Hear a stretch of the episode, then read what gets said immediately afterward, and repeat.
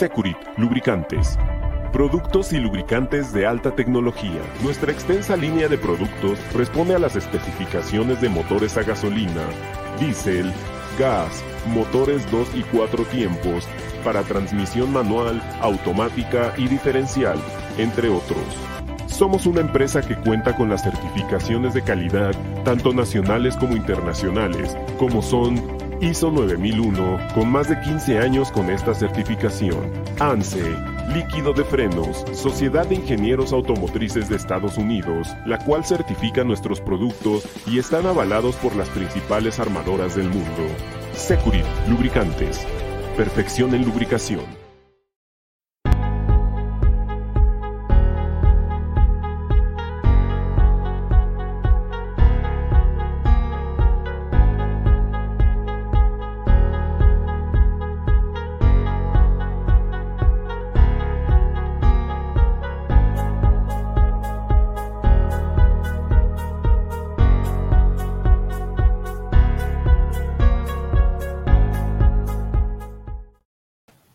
¿Cómo están amigos? ¿Cómo están? Qué gusto saludarlos. Buenas noches, buenas noches a todos los que nos acompañan en esta resaca de la Chorcha Deportiva. Un gusto y un placer estar con ustedes, como ya es una tradición todos los lunes desde hace ya mucho tiempo. A nombre de Alejandro Ramírez, los saludo con mucho gusto. Yo soy Ricardo Durán en esta nochecita de lunes, una noche después de la tragedia ocurrida allá en Querétaro. Vamos a platicar un poco de eso, vamos a platicar también del triunfo del Guadalajara, importante en el momento en el que llega, sobre todo por lo que se viene esta semana, que es el clásico nacional ante las Águilas de el América. Pero bueno, antes de meternos de lleno al tema, en un ratito más estará aquí mi compañero, el jefe Beto Solórzano, el jefe Alex Ramírez también, pero la que ya está aquí como todos los días, muy puntual, de manera eh, regular, eh, al cual le agradecemos el compromiso, que no nos ha dejado plantados como otros que sí. Aquí está mi querida Raquel. Mi Raquel, ¿cómo estás? Buenas noches. Hola, buenas noches, bien, ¿y tú? También bien, bendito Dios, aquí ya eh, listos para platicar un poco de, del Guadalajara, un poco de lo que fue, sin duda alguna, una fatídica tarde de, de fútbol donde desgraciadamente, pues bueno, eso pasó a segundo término, ¿no? Por, por todo lo que se vivió allá en la cancha del Querétaro. Raque, ¿tú cómo lo viste? Pues mira, o sea, yo he leído muchas controversias de que tal vez se lo merecía, pero creo que a pesar de que Atlas es, bueno, o la barra del Atlas es una barra de las más, este, digamos, peligrosas o, o busca pleitos, creo que a nadie se le desea eso, ¿no? Aparte, creo que también, obviamente, con eso manchas el fútbol, las familias quieren dejar de ir y creo que no es conveniente, para mí no es conveniente que las barras entren por lo mismo de todo lo que pasa y todo lo que provoca. Sí, estoy de acuerdo contigo. Creo que más allá de, de colores, porque eh, creo, creo que todo esto influye más allá de que si eran de X color o de X otro color, al fin y al cabo es una violencia que sea, sea Chivas, sea Atlas, sea América, sea Cruz Azul, sea el que sea, es algo que no debe de haber en ningún estadio, es algo que no se debe permitir porque es un evento familiar. Y después de lo que vimos que sucedió en Querétaro, eh, creo que a todos yo que soy padre de familia, eh, me sentí en, determinado momento, dije, caray, yo he llevado a mis hijos al estadio. O sea, te da, te da esa duda de, si va a haber o no va a haber esa seguridad, ¿no? Eh, porque ahí vimos que había, eh, y no son aficionados, eso sí lo, me queda muy claro, son, son inadaptados, son fanáticos, son vándalos, son lo que quieras, porque no respetaban a los niños, no respetaban a las mujeres, no respetaban a, personas de la tercera edad. O sea, eh, era, era un, un, auténtico intento de carnicería lo que, se, lo que se vivió ahí. Y creo que en ese momento se cruzó una línea entre, entre la seguridad o el intento de seguridad y, lo que realmente se vive en un estadio de fútbol, que es totalmente lo opuesto a lo que vimos el sábado allá en la corregidora de Querétaro. Y que ya habían antecedentes, ¿no? Habían antecedentes con estas barras, pero creo que, que sí, el día de ayer, eh, pues ni siquiera este, como dices, respetaban mujeres, niños, o sea, se, veía todas las imágenes brutales de lo que pasó y sobre todo de gente que, que ni siquiera le interesa el fútbol, ¿me entiendes? O sea, que ni siquiera está viendo el partido, que a lo que van parece es a echar desmadre, a ver a quién se madrean. Entonces, pues ese tipo de personas creo que, creo que no es conveniente que, que estén dentro de un estadio, ¿no? Si, si bien sé que las barras digamos, es un grupo de animación. Aún así, la mayoría de las barras siempre están en problemas o siempre, siempre tienen personas que es a lo que van, ¿no? Entonces, pues yo sí estaría en una parte de acuerdo que, que deberían de quitarse, de eliminarse, porque pues si queremos seguir yendo a un estadio bien, si quieres este, seguir yéndote a divertir, a ver el partido, que es este a lo que uno quiere asistir, pues no puedes ir con este tipo de gente que no sabes si de un de repente quieran hacer otro acto así en otro estadio, ¿me entiendes? Entonces, pues para mí sí fue, fue desgraciadamente muy perturbador ver cómo las imágenes, pues, de, de ver los cuerpos inertes, que todavía lo sigan golpeando. Es de gente que de veras no entiendo, no tiene ni, ni corazón, o sea, no sé, no entiendo cómo, cómo puede llegar así una persona. Estaban fuera de sí. Sí. O sea, ya, ya, ya, no era un, un, ser humano con sus cinco sentidos, me parece. Sí, aparte, o sea, pues ves muchos videos, sobre todo de, de la falta de seguridad y de cómo les abren este, las puertas para que entren o para que vayan a, buscar pleito. Entonces, pues sí se dicen muchas cosas, pero pues la realidad es que pues sí hubo falta de seguridad y pues bueno, viene, viene el clásico nacional, entonces no sé, no sé en qué vaya a parar esto, si se juegue, si no se juegue, hay que esperar.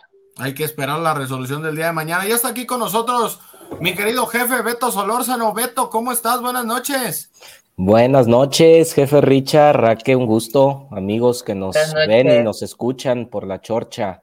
Un gusto saludarles en un lunes muy gris, que se habla de todo menos de fútbol, de lo que debería hablarse, una semana de clásico que debería estar calientita con los números, con la estadística y con la pasión bien encaminada que el fútbol debe generar. Pues se habla de todo lo contrario, desgraciadamente, ¿no? Sí, y, justamente con eso estábamos arrancando, Beto, antes de meternos de lleno con, con el tema del Guadalajara.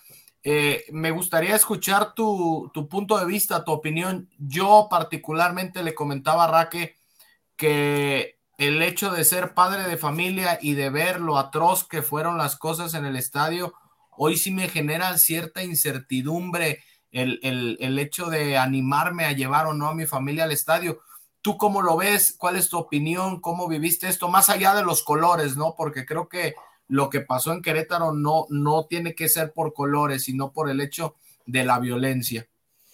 Sí, mira, lo dices eh, muy bien. Creo que este, tal cual genera en todo el ambiente del fútbol y lo que rodea, sobre todo al espectador, que es el cliente de este producto, pues una incertidumbre total.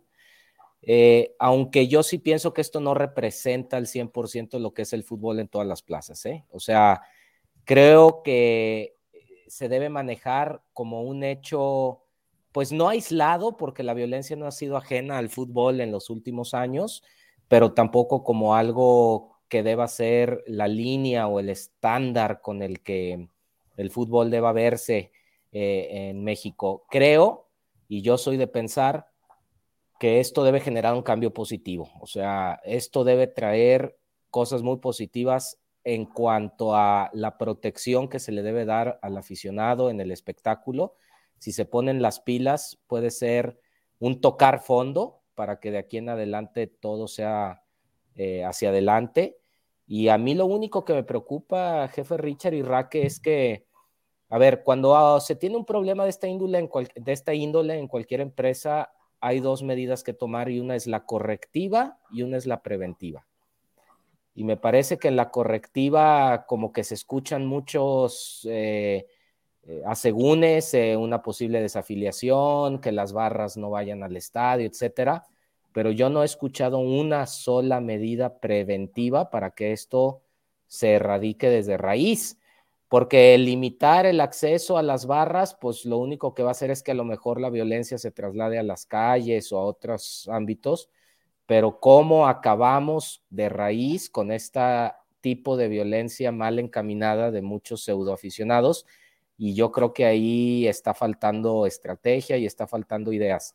Eh, a ver cómo lo, a ver qué proponen después de la junta de mañana, pero yo creo que todo lo que hasta ahorita se ha propuesto son parches que en el corto tiempo, cuando se nos olvide lo que pasó en esta fecha, pues se van a ir quitando también como curitas. Pero, pero, pero a ver, Beto, por ejemplo, ahorita, insisto, todo esto es especulación porque hasta mañana que sea la junta de dueños, este martes, pues vamos a conocer las medidas, ¿no? Pero tú crees que la desafiliación de Querétaro, la, eh, eh, la prohibición de que haya barras visitantes, eh, el, hecho de que esté sobre la mesa la, posible eliminación de las barras, de los grupos de animación, de todos los equipos, todo esto no, no llegue a corregir pequeñas cosas? Sí, o sea, tú lo has dicho, son correctivos, los corregirá en el corto plazo. Cuando tú tienes un problema en una empresa, que el fútbol es una empresa, hay que decirlo, es una empresa que vende un producto a un cliente, que es el aficionado, están poniendo medidas correctivas, o sea, corregirán en el corto plazo. Pero ¿qué, estamos haciendo para prevenir que esto no suceda en otros ámbitos? Pero eso no te, sirve como, no te sirve como prevención, Beto.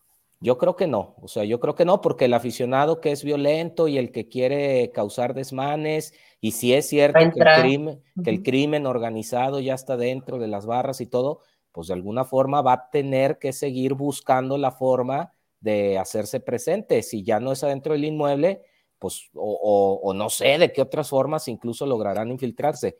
Eh, o sea. No, entiendo tu punto. Pero, por ejemplo, ahí yo te diría, la Federación Mexicana de Fútbol lanzó un programa piloto en los dos partidos eliminatorios donde iban a hacer escaneo facial y, y que la compra del boleto, el cómo se iba a manejar.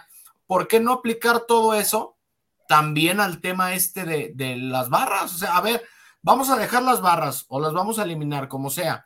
Dependiendo de la resolución, el chiste es de que de todas maneras, si tú quieres estar en la barra del equipo X, tienes que cumplir con estos lineamientos. Vamos a hacer un escaneo facial contigo, vamos a tener tu registro desde que vas a llegar al estadio, desde que estás en el estadio, hasta que sales del estadio. Y, y todo eso pues termina ayudando o no. Sí, sí, claro, claro que ayuda. Digo, aparte son medidas que se han tomado en otras partes del mundo y han funcionado, ¿no? Entonces hay que copiar lo bueno, por supuesto. Eh, aunque aquí, o sea, hace falta de raíz desde la cultura y desde el seno familiar otro tipo de valores, ¿no? Sí, porque cuando, cuando ha pasado que se topan, en, por ejemplo, en carretera y pasa lo que pasa, que también se, se, meten las dos barras y, y se golpean, ¿no? O sea, claro o sea, Debe haber. En Monterrey, innumerables casos, ¿no? De, la, de que se encuentran afuera del estadio. ¿Y tú crees que eso no va a seguir sucediendo? O sea, a lo mejor ya no puede entrar al estadio, pero los va a esperar afuera, ¿no? O sea, ¿hasta dónde vas a poner ese cerco como de correcciones para evitar un enfrentamiento? ¿O al, a la Femex Food le compete decir, mientras no pase adentro del estadio ya no me corresponde o cómo? Creo, que sería una, creo que sería una lástima y una terrible desatención de parte de la Femex Food si pensaran de esa forma.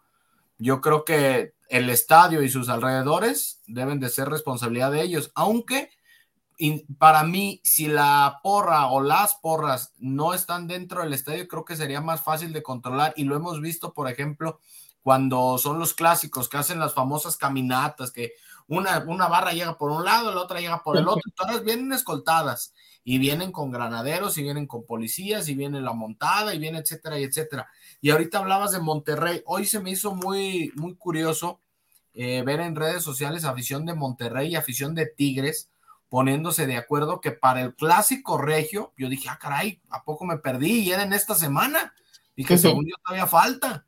Pero ya se estaban poniendo de acuerdo para el clásico regio ir todos vestidos con camisa blanca para, para hacer símbolo de la paz. Digo, me parece, me parece increíble todo ese asunto.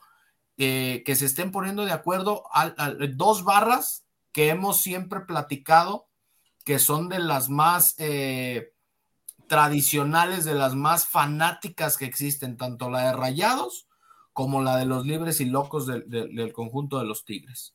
Sí, y mismos casos se están dando aquí en Jalisco entre las aficiones de Chivas y Atlas, ¿no? Cierta eh, hermandad, o no sé cómo decirlo, eh, sí, este, sentir esa afinidad por, por lo que está pasando, que así debe de ser, o sea, la, la rivalidad es en la cancha y la pasión es parte del fútbol y es buena, pero viene encaminada nomás. Viene y, lo que pasó ahorita en el Estadio Jalisco, ¿no? Donde hubo una misa y donde se veían aficionados de Chivas, de Atlas, de América, de Pumas, todos abrazados, todos este, bajo un, misma faceta, etcétera, etcétera. Esas son las cosas que de verdad eh, nos gustaría ver. Y bueno, ya está aquí, ya lo ve usted en su pantalla, al jefe Alex Ramírez. Alex, ¿cómo estás? Buenas noches. ¿Cómo les va, Ra? Qué placer saludarte, Ricky, jefe Beto. Pues eh, muy consternado después de lo que pasó el fin de semana.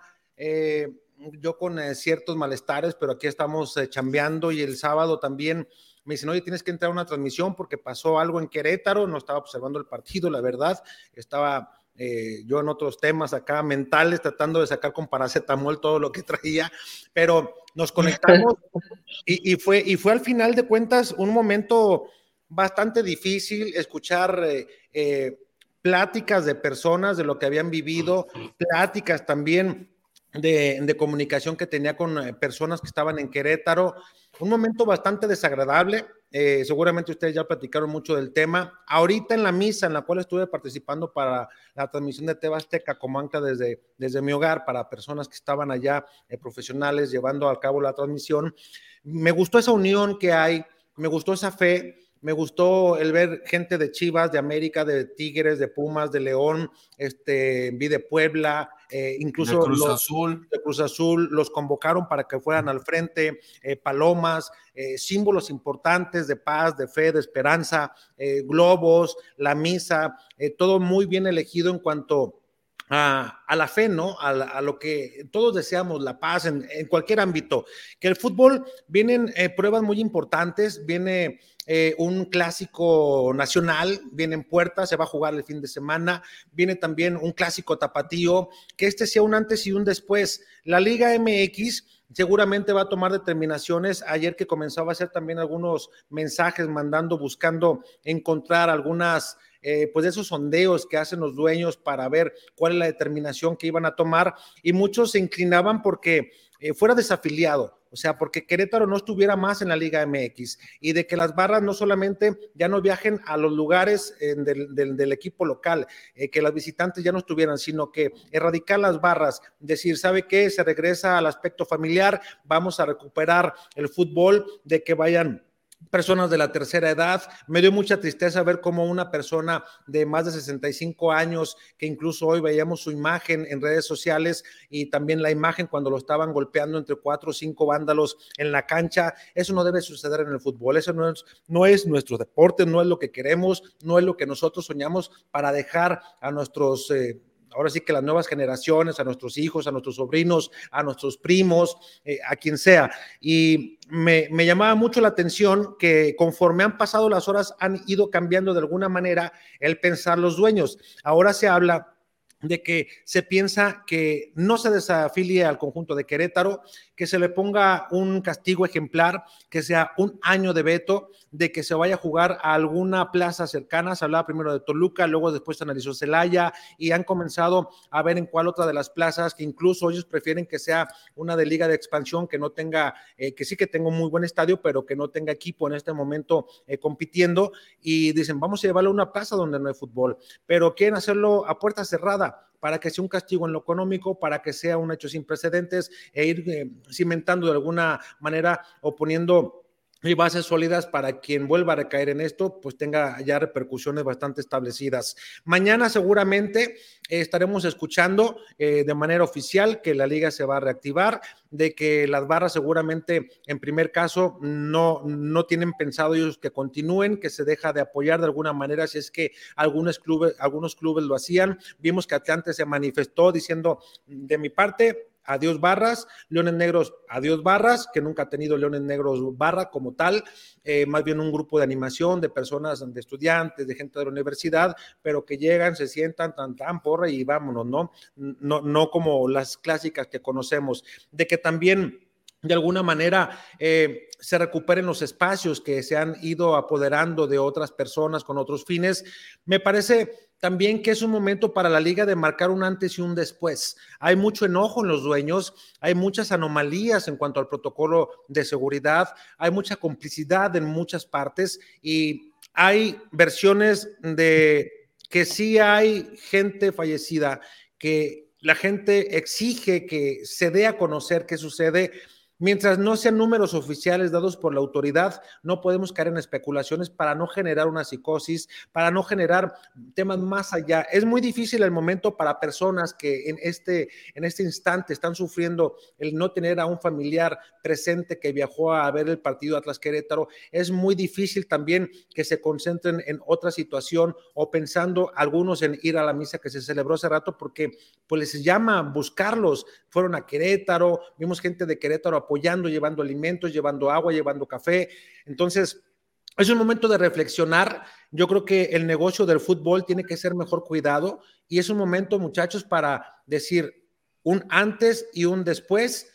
Muchos quieren que se pare la liga. No se soluciona nada parando la liga. ¿Están de acuerdo? Nada. Entonces, yo creo que mañana eh, eh, en lo que los dueños ya se ponen de acuerdo, les digo, ya llegan semblanteados, ya llegan con dos, tres propuestas porque comienzan a hacerse llamadas. Hay que mencionar algo muy importante. Greg Taylor es uno de los representantes de jugadores que en su momento dijo, yo ya no estoy, me voy a asociar con un grupo, vamos a agarrar al Querétaro, y dijo, yo ya no estoy dentro del medio de la de, agente de jugadores. Entonces ya puedo entrar a esas a la federación para ser dueño de la parte proporcional en un porcentaje del Querétaro. Pero el dueño original que no se ha llevado a cabo una venta como tal es Cholos, en este caso la familia Hank. Entonces, por ello también entra la gente de Cholos y dice, oye, espérame, porque aquí, pues, ante la federación yo soy el dueño. Yo soy el dueño. Yo soy el dueño, entonces espérame, no me vayas a perjudicar. Hago lo que quieras, me llevo el equipo donde quieras, pero es un activo. Ahora, ¿qué consecuencias hay? Porque a veces se habla muy, no, que lo desafilien, que esto y que lo otro. Muchachos, hay equipo femenil que a dónde van a parar. Que trabajan ahí. Hay equipo eh, inferiores 20, inferiores 18, inferiores 15, más las escuelitas que tiene Querétaro en algunas partes. Entonces, en un cálculo así rápido, decían, solamente para el club, entre jugadores, administrativos, directivos, cancheros, entre las diferentes categorías, hablan de casi 500 personas que se quedarían sin trabajo en caso de una desafiliación. ¿Quién va a asumir los gastos que conlleva decirles, se acabó, no hay más? Bueno, la federación, la liga, dice, ¿y cuánto nos va a costar? ¿Y qué vamos a hacer con los jugadores? ¿Y qué vamos a hacer con las jugadoras? Pero, jefe, el club deja un como depósito, ¿no? Todos los clubes tienen una fianza. Una fianza para casos no, de estos. ¿no? no alcanza, jefe, no alcanza la fianza. Entonces, al final de cuentas dicen, a ver, ok, lo podemos hacer, en todo caso, decimos, le quitamos la, la, a, los actuales directivos, les quitamos el club. decir, lo recoge la, Liga MX y dice, hecho los, espérame, vamos viendo otras alternativas. Y es como comienzan a hacerse las llamadas. Seguramente va a pasar eso eh, dentro de lo poco, mucho que alcancé a, estar checando, ahora que tengo mucho tiempo libre. Eh, me dicen, oye, lo más seguro es que mañana se le imponga un castigo de un año a, Querétaro, que el primer equipo no juegue ahí, que la directiva que está actualmente sea no grata ya para la liga, que se vayan todos, que venga una directiva nueva, que comiencen a ejecutar de manera diferente y obviamente con la visoría, con la supervisión de gente de la liga que va a mandar para que vea cómo se lleva a cabo todo. Y en Querétaro no habrá durante un muy buen rato fútbol. ¿Qué va a pasar con esta franquicia? Y se los puedo también ir adelantando. Querétaro le van a decir, tú ya no puedes tener fútbol, vamos a, sacar este equipo de esta plaza, llévatelo a cualquier otra parte. ¿Quién va a brincar primero para decir, oye, pues yo quiero, ¿cuánto me vale? Y no me espero el ascenso, yo le pongo. Atlante es uno de ellos que va a decir, yo tengo y voy, tengo la infraestructura, tengo el material, tengo mis categorías, tengo esto, tengo lo otro. Eso puede pasar a un mediano o largo plazo. Por lo pronto, mañana esperar solamente la sanción y también que haya, muchachos, ya un, un antecedente histórico en el fútbol como lo fue hoy en el Estadio Jalisco. Ver tantas camisas reunidas, ver tanta unión de la afición, ver que somos más los buenos y tanta fe y esperanza. El mundo necesita noticias buenas, necesita que nos unamos como personas, necesita que pensemos más desde casa, que incluso... A Fraternidad, necesita fraternidad entre las personas y que en casa inculquemos y que si yo quiero mucho al jefe Beto, porque el jefe lo estimo mucho, a Raquel la estimo mucho, a o sea, que no nos callemos nada, que comencemos a generar esa energía positiva. Sé que van a decir muchos, güey, pero eso nada más va a durar un rato. No, está en nosotros que, que, prevalezca durante mucho tiempo y que se mantenga. Por ello es de que mañana también el mensaje que dé la federación, que dé la liga, están puestos, escúchenme bien, me pueden decir pinche ridículo, están puestos los ojos del mundo en la determinación que va a tomar la Liga MX mañana, porque esta noticia le ha dado la vuelta al mundo, pero como, reguero de pólvora. O sea, dimos una imagen totalmente opuesta. Es más, hay que comparar hay quien comparaba que era más peligroso ir a un estadio, y eso escuchado en noticieros en Europa, escuchado en noticieros en otros lados. Eh, digo, había unos como lo de Martín Lieberman, que digo con todo respeto, Martín, eh, pues en, Argentina han pasado las buenas, las peores, las podridas, Entonces, como que para hablar del tema y exigir que se vaya a la liga y todo, pues como que no estamos para esos temas en el caso de Argentina, pero sí hay que, hay que tomar determinaciones y dar como un mejor mensaje pero esto tiene que venir de parte de los que dirigen, de los de pantalón largos, de los que meten la lana, de los que dirigen a la liga. Y pueden decir, es que solamente dos televisoras. No, a la hora de las votaciones se hacen consensos, y hay grupos de choque en el buen sentido de que cada quien quiere imponer lo mejor que ellos consideran para el fútbol, que lleguen a un acuerdo y que este mensaje eh, permee para otras ligas, para otros países. Si en Inglaterra lo hicieron, ¿por qué en México no se puede, Beto, Raque, Charlie? Charlie no está. Es que se me vino a la mente el petaquín. me imaginé, me imaginé.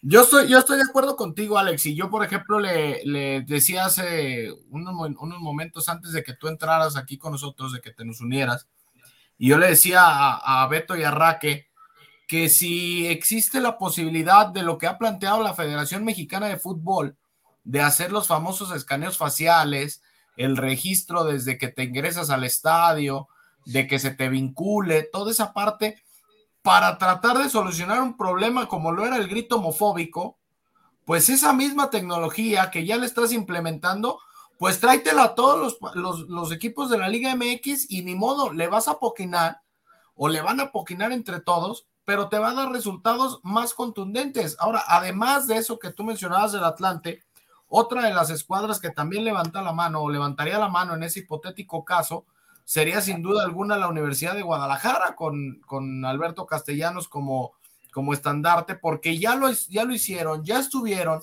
y ya lo buscaron.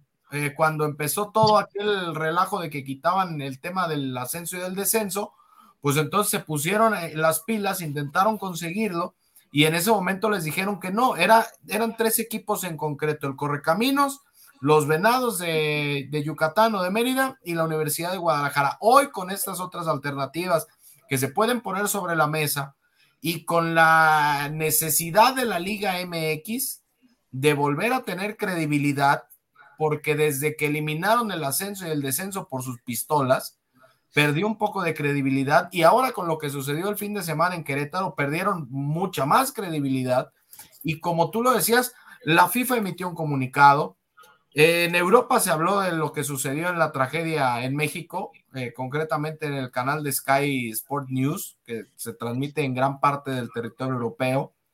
En Perú incluso se guardó minuto de silencio. En El Salvador se hizo lo mismo. O sea, es una, una cosa realmente, se consiguió el objetivo de dar a conocer la Liga MX de la peor forma posible. O sea, lo que, lo que vimos que sucedió allá en la, en la corregidora de Querétaro fue algo verdaderamente paupérrimo, algo ridículo, algo atroz, algo que no debe de suceder ni en México, ni en cualquier parte del mundo, ni en el fútbol de llano, porque te genera incertidumbre, te genera, te genera inseguridad, te genera pérdidas. Estás hablando de una cadenita que está empezando nuevamente a rodar después de la pandemia y que hoy van a tener estas, estas grandísimas dificultades para volver a ponerse en movimiento y va a ser una plaza que es tradicional, que es futbolera, que ha recibido partidos internacionales, que ha sido sede de mundiales, que incluso se habla de que se iba a proponer quitar la candidatura a México para el Mundial de 2026. O sea, de verdad, todo esto va a raíz de una serie de acciones de inadaptados, porque eso es lo que son, unos inadaptados que no van a divertirse, que solamente van a tratar de sacar eh, frustraciones, corajes, resentimientos y lo que quieras, y que bueno, terminó afectando al fútbol mexicano de una manera espectacular. Y que es lamentable porque ya se veía venir, ¿no? O sea, no es la primera vez que pasa esto. Caso como en Veracruz contra Tigres o el Atlas Chivas. O sea, no es la primera vez que pasa esto, pero pues siempre la liga actúa así, siempre, siempre. Cuando ya pasa una desgracia es cuando ya entonces hacen las medidas. No, así como dijo Marcelo, ¿no? A toro visto, cualquiera es listo. No digas eso porque al jefe Beto no le gusta, ¿eh? Que le estemos dando la pero, pero hoy no estamos atacando a nadie, hoy nada más estamos citando frases este, monumentales, como por ejemplo, después de ahogado el niño, tapado el pozo, pues. Sí, y por eso yo insisto, Richard, Alex y Raque, que todas las medidas que suenan correctivamente funcionan, pero preventivamente yo no he escuchado ninguna. O sea, vienen, vienen nuevas generaciones abajo de chavos, o sea, Oye, hay un relato, digo, con el debido respeto, eh, uno de los videos que más circularon, un barrista de Atlas, un chavito, que, el que tenía vendaje en la cabeza, 16 años. O sea, como, como a los 16 años, digo, ya, es de cada familia, ¿no? Pero ¿cómo viajas con la barra a los 16 años a otro estado en ese ambiente? O sea, hay temas familiares, temas de valores que tenemos que también empezar a trabajar, porque si nomás corregimos con ir poniendo cada vez más rejas, más cercas, más policías, no nos va a alcanzar. O sea, esto en, poco tiempo que se empiece a olvidar el tema, se va a volver a rebasar. Si no empezamos a trabajar también en la parte preventiva, que aquí es la parte moral, la parte, la parte de, de, cómo está percibiendo la persona el fútbol y la pasión y eso es un tema psicológico que también la, federación tendría que trabajar. Eh, no vamos a provocar que a largo plazo esto sea sostenible, ¿no? Porque estas medidas en el pasado nos lo ha enseñado, tarde o temprano se van a relajar y va a volver a suceder. Pues ya pasó en su momento, ¿no? ¿Te acuerdas cuando Jorge Vergara decía hace ya, no me acuerdo si fue que Ah, no me voy ¿para qué digo el año? Porque luego voy a mentir, pero Jorge Vergara mencionaba y lo platicábamos, jefe Beto, en la tarde, pues que las barras no dejaban nada al final de cuentas, ¿no? Que se radicara y que se mantuviera eh, firme la postura, de no dejarlos entrar. Yo recuerdo que Jorge se aventó muchos pleitos con la, eh, el grupo de animación que sigue a Guadalajara y en aquel entonces él decía que no iba a doblar las manos. De pronto, como tú dices, se comenzó a relajar, a relajar el tema, hasta que de plano, pues ya los volvimos a ver en la tribuna. Eh, con un mejor comportamiento, sí, pero han pasado, como decía Raque, no este fue un hecho aislado, porque ya había anuncios, por ejemplo, cada que San Luis se enfrenta al Querétaro, siempre sucedía lo mismo. Eran mm. carnicerías y vimos también lo que pasó en un San Luis América, si mal no estoy en cuanto a los rivales.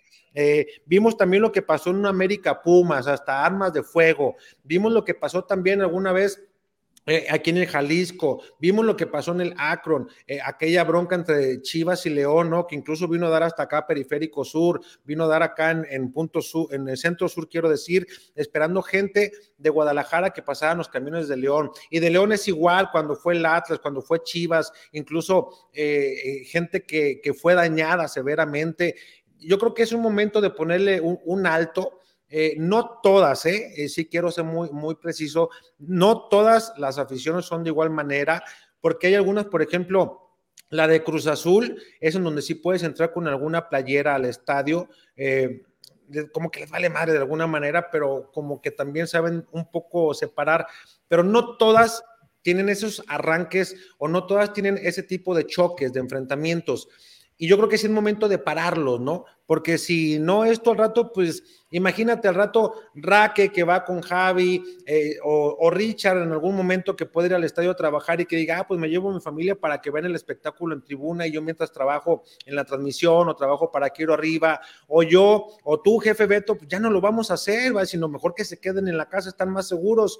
Antes eh, era, era, me llevo a mi papá, me llevo a mi mamá. ¿Ustedes creen que ahora, después de esto, pues ya, las cosas cambian, ¿no? Y la mentalidad te cambia y te entra el nervio y el miedo y dices, ¿para qué quiero un, mal rato por eh, un, sabor amargo? Pues no, mejor que se queden en casa y tantar, me voy yo y me la rifo a ver qué pasa. Estamos en el momento de recuperar el fútbol. Yo espero que no, que no nos defrauden los directivos, porque el pronunciamiento que hizo Miquel Arriola, y entiendo final de cuentas porque es un empleado, por eso se lo llevó, pero eh, estoy aquí en el estadio y, voy a viajar y, ya vengo un camino para ver y entrevistarme con la...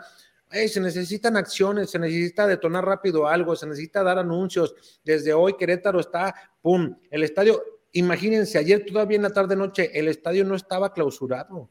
O sea, ¿dónde se ha visto semejante situación con la cantidad de elementos de videos? O sea, ¿qué pasa? O sea, yo no sé, se volvieron locas las autoridades en Querétaro. Es que para estar haciendo las diligencias, las puedes hacer a un clausurado. hecho, tú como autoridad puedes entrar. No hay necesidad de que no esté clausurado. O sea, cosas que tú no te explicas y pareciera que Querétaro vive en otro, en, otro, tiene sus propias leyes. Independiente, pues.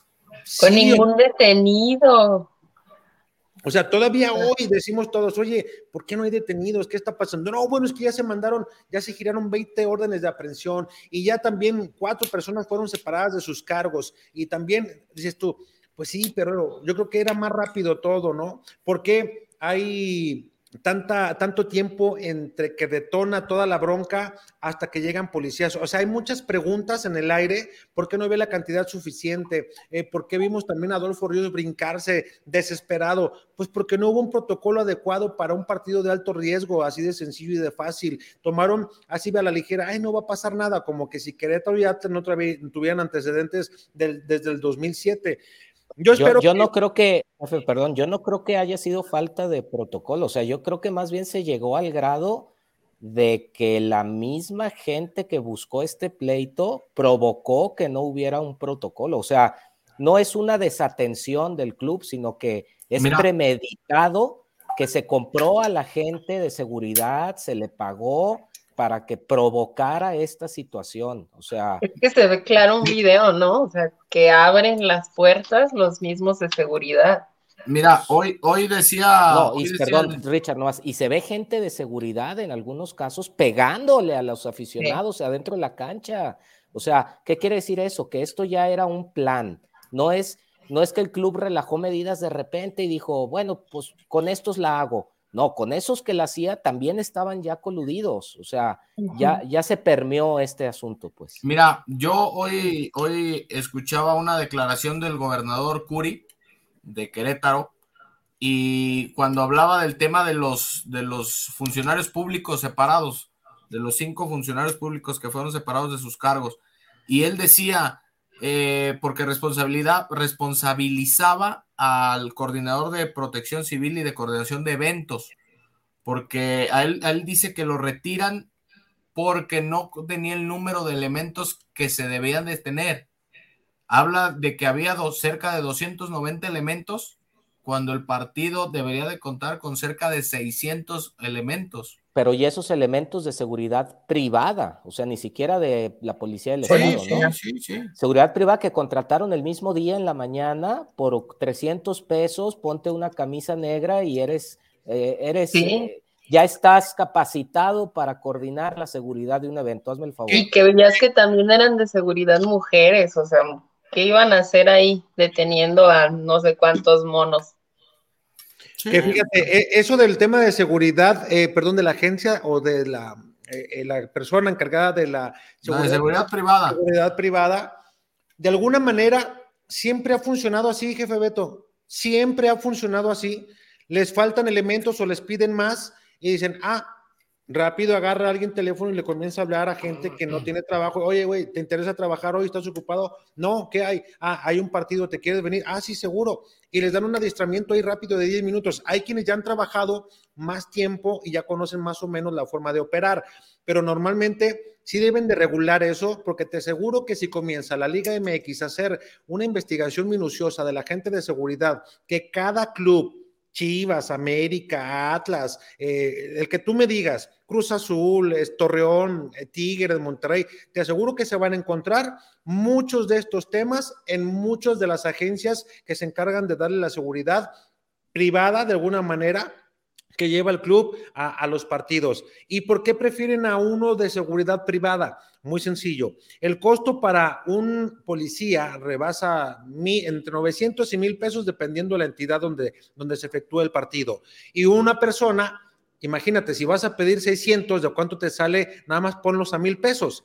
Y si pones a 600 personas, digamos, a, a, 300 pesos, pues hay un margen importante entre una cosa y otra. Pero ¿qué pasa?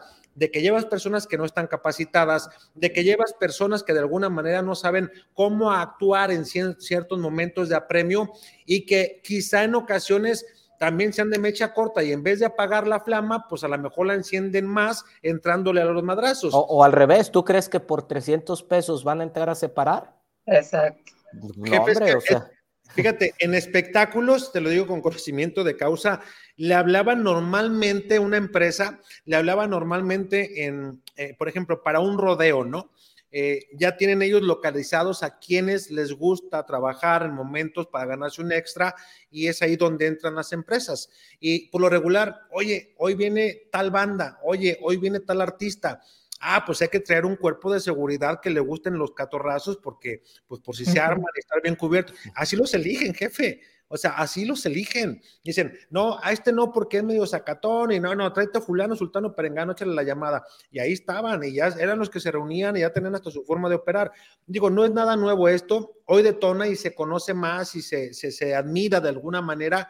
Pero insisto, si hace la, una investigación la liga acerca de a ver, las empresas de seguridad privada que te está dando a ti, por ejemplo, Atlas, en tu estadio, dime qué capacitación tienen.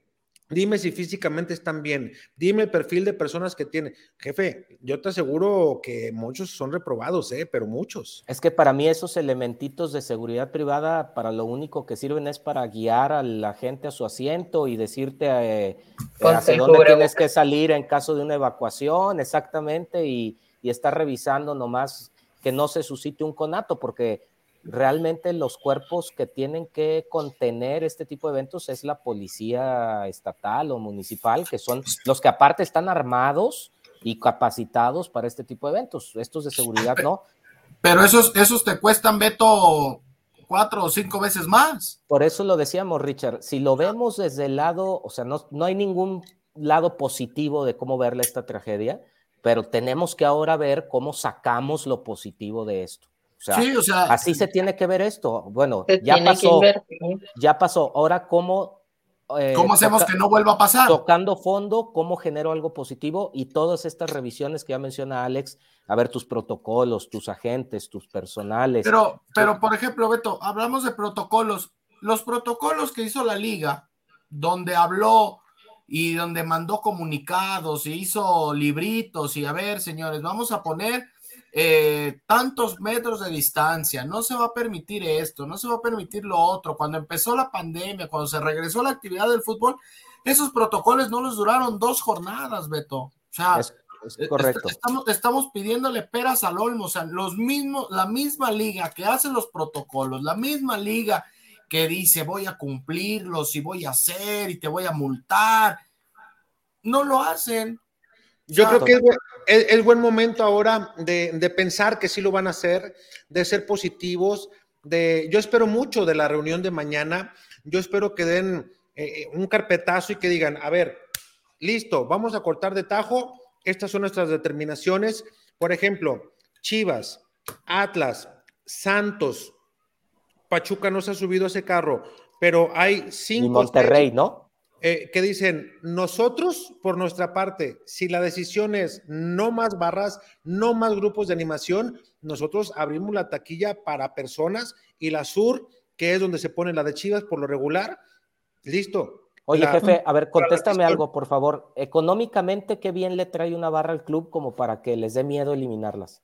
O sea, ¿O qué compromisos hay con la barra como para que al eliminarla le, genere un golpe que económico o de qué tipo al club? Fíjate, yo no, yo no conozco y ahí sí no me quiero meter en, temas que desconozco. Digo, es un tema bastante amplio el tema de las barras. Yo no, no sé cuál es el beneficio si lo hacen como para eh, apoyar al equipo o generar una ambiente un ambiente o una chispa en el estadio o que siempre esté en constante sonido. No, lo sé si es por eso, pero no sé en realidad el costo-beneficio de un club hacia una barra de una barra hacia un club. No lo sé, la verdad. Lo que sí es que hay barras en México que pues algunas de alguna manera eh, como que comenzaron con la moda y como que se comenzó a regar pero yo veo que ahí las canciones todos son las mismas y las repiten, ¿no? Nada más le cambian el nombre del equipo y no veo cantos nuevos. Yo creo que a mí me gustaría que escuchar el estadio, por ejemplo, de Guadalajara al unísono, pero el antiguo Chivas Chivas y que ya salieran canciones de la propia afición, ¿no? Pero yo quiero pensar que por eso tienen una barra o por eso se les da cierto apoyo de decir, oh, ok, no vamos a dejar que te formes, pero te vamos a dar tal cantidad de boletos vendidos y esa es la facilidad. Quiero pensar que yo es por ahí, pero mi ambiente, eh, transmíteme algo al jugador o hay que apretar al rival. Yo creo que debe ser eso. De otra manera, pues yo no, no me explicaría, no sé. Es que suena, Me imagino que es por eso, porque yo tengo entendido que, que sí les, les brindan boletos un poco a menor precio. Entonces, me imagino que también es la razón del por qué entra ese tipo de gente. Porque si tú das un boleto a tal y pues tú lo pagas, te aseguro que no toda esa gente iría. Eh, eh, pero el beneficio que te da la barra versus las complicaciones en las que históricamente se han metido los clubes por tenerlas, parecería hasta sospechoso por qué las han mantenido tanto tiempo, como si les debiera algo el club a las barras como para que les tiemble la mano de eliminarlas. O sea, no sé si hay intereses ocultos que ya uno piensa mal, porque para mí tan fácil es, pues pongo, cierro la zona, pongo butacas y la vendo y listo. O sea, ni, modo que, que, te genere puntos la barra, ¿no? Puntos en el torneo o te genere una derrama económica. Digo, no lo veo. Está muy, está muy raro. De, hecho, la mayoría, perdón Richard, eh, la mayoría, eh, ojalá me equivoque y que alguien me diga, yo he estado en la barra y no es como tú dices, pero yo veo que muchas de las barras o la zona de barra son pocos los que consumen esquilmos en el interior. O sea, según, según, según he visto. Ojalá alguien me diga, no, güey, estás equivocado porque sí consumimos y pero yo, yo creo que en ese aspecto sí no hay una derrama económica como lo pensaría el club. En el Acron de entrada les tienen prohibida la venta de cerveza en esa zona, ¿no? Oh, sí, entonces, entonces ver en el Jalisco, por ejemplo, cómo funciona, en ver en otras partes, y no hablo únicamente de Chivas, ¿eh? hablo en general de, los estadios, porque no sé, por ejemplo, cómo operan en Monterrey, no sé cómo operan las Libres y Locos en Tigres, eh, no sé, hay, hay, tantas cosas que no, no conozco el mundo de las barras tan, tan, tan profundamente. No conozco muchos de sus líderes. algunos anteriores, cuando yo iniciaba, los conozco, ya se retiraron, tienen familia, tienen sus negocios, otros tienen sus empresas y platicaba en la tarde con algunos de ellos. Decían que, pues, que el tema se está distorsionando y que ellos también esperaban que esto se, se modificara porque ellos dicen, ya estamos en otra etapa de nuestras vidas y pues yo no quiero que mis hijos vayan en un momento determinado arriesgando algo al ir a ver a, su estadio, al equipo, sea Chivas, sea Atlas, sea América sea el equipo que sea, ojalá que esto se modifique. Pero Richard, ibas a decir algo tú. Sí, yo te iba a decir, eh, fuera de contexto, fuera de este tema, eh, una noticia de último momento que no sé si, si ya te llegó también el pitazo. ¿La de Tomás Boy? La del jefe Tomás Boy. Sí. ¿Qué pasó? correcto. El jefe Tomás Boy acaba de, ser ingresado, pues, en, en, el transcurso de esta última hora al hospital por una tromboembolia pulmonar. Entonces, bueno, esa es, esa es información que está en desarrollo en estos instantes, pero bueno, los clubes donde estuvo Tomás Boy, Mazatlán, Tigres, Monterrey, etcétera, etcétera, pues bueno, se han, se han estado ya pronunciando eh, con el hashtag eh, Fuerza Tomás, ¿no? Por, por, esta, por esta información que, bueno, insisto, está en desarrollo eh, y pues hasta el momento pues no, no hay más de este, de este, de este, de este tema pues que se haya hecho público, ¿no? Más que esa parte y pues bueno, mandar, mandar desde acá, desde nuestra trinchera el apoyo para una gran persona de fútbol como lo es el jefe Tomás Boy. Mundialista en México 86, ¿no? Y que también es muy recordado por, por eh, su carácter, por lo que hizo con la escuadra de Tigres. Ojalá que se la pues que se le sea leve, ¿no? Todo este momento difícil que está viviendo, porque andaba en Acapulco y pues a final de cuentas, mira, un viaje que era de placer se convirtió en una pesadilla. Ojalá que el jefe Tomás Boy lo Pronta recuperación. Pronta recuperación al jefe Tomás Boy. Este, pues hay muchísima, muchísima comunicación. Salida, ¿no? Sí, échenle. Es lo que, es lo que te iba a decir, que si le damos salida este, Oigan, ¿y, del clásico no vamos a hablar o hasta el miércoles o qué? No, ahorita, ahorita hablamos, tranquilo, ahorita, le dedicamos, ya, le dedicamos acá al programa, ahorita, hablamos del clásico, Chivas es favorito, ¿qué más quieres que digamos? Eh, dice, dice Mikel Nach, buenas noches, saludos desde mi Durango, saludos hasta Durango. Eh, Oscar Galán, saludos, chorcheros, buen inicio de semana. Saludos, Oscar. Saludos, Oscar. Él ya se fue a dormir. Eh, presente, dice Oscar. ahorita, regreso, déjame grabar algo para Azteca y ahorita regreso. Ah, ándale, pues. dice Martín Herrera, ¿qué onda, profe Alex? Buenas noches a todos. Anduve algo ausente, pero aunque igual les vale. No, bueno, ya conseguí chamba. Qué bueno, hermano, me da mucho gusto. Eh, gracias, Richard, que me deseó suerte cuando lo dije. Así es esto, hermano. A veces estamos abajo y a veces estamos arriba. Hay que aprovecharlo. Bendiciones. Eh, Diego dice, Chorcheros, hoy no se alburea. Es correcto, mi Diego, ya vas aprendiendo, me parece bien. Eh, Oscar Galán dice, saludos, Raquel. Saludos, Oscar. Eh, Ramón Lozano, saludos, Chorcheros. Saludos, Juan Zaragoza, buenas noches, Chorcheros. Les vimos esta semana algo de mejoría al equipo. Espero el próximo partido para saber si no fue un espejismo. Yo estoy de acuerdo, pero ahorita vamos a platicar de Chivas. Oye, Richard, pero tú, tú decías que Santos venía muy bien y que iba a estar muy complicado. ¿Sí viste a Santos? No, la verdad es que no lo vi. Pues, pues venía, llevaba dos al hilo, ¿no? Pero dos muy, ya lo habíamos dicho, eran circunstanciales esos triunfos. Pero, ah, caray, eran circunstanciales. Pues Con nuevo técnico. A mí no, me parecieron circunstanciales. No jugando mejor que el rival, ¿no? ¿O sí? ¿O sí se te hacía que había superado Cruz Azul? Sí, mm, por lapsos del partido, sí, pero Cruz Azul fue muy superior a Santos. y, tan, y tan fue muy superior a Santos que lo dijo este Juan Reynoso en ese momento en la conferencia de prensa, ¿no? Que no le podía decir nada a sus jugadores más que pues, a la próxima entran. Hoy no entró. Hoy no entró, o sea, no había mucho para dónde hacerse. Por lapsos fue superior Santos, por lapsos te hablo corto periodo de tiempo, porque Cruz Azul el la gran mayoría del partido lo dominó. Eh, pero en este partido en concreto, ahorita lo platicamos. Juan Zaragoza, buenas noches, chorcheros. Le dimos esta semana algo de mejoría. Ah, bueno, eso ya lo leímos, ¿verdad? Perdón. Eh, Joe dice: pobres familias.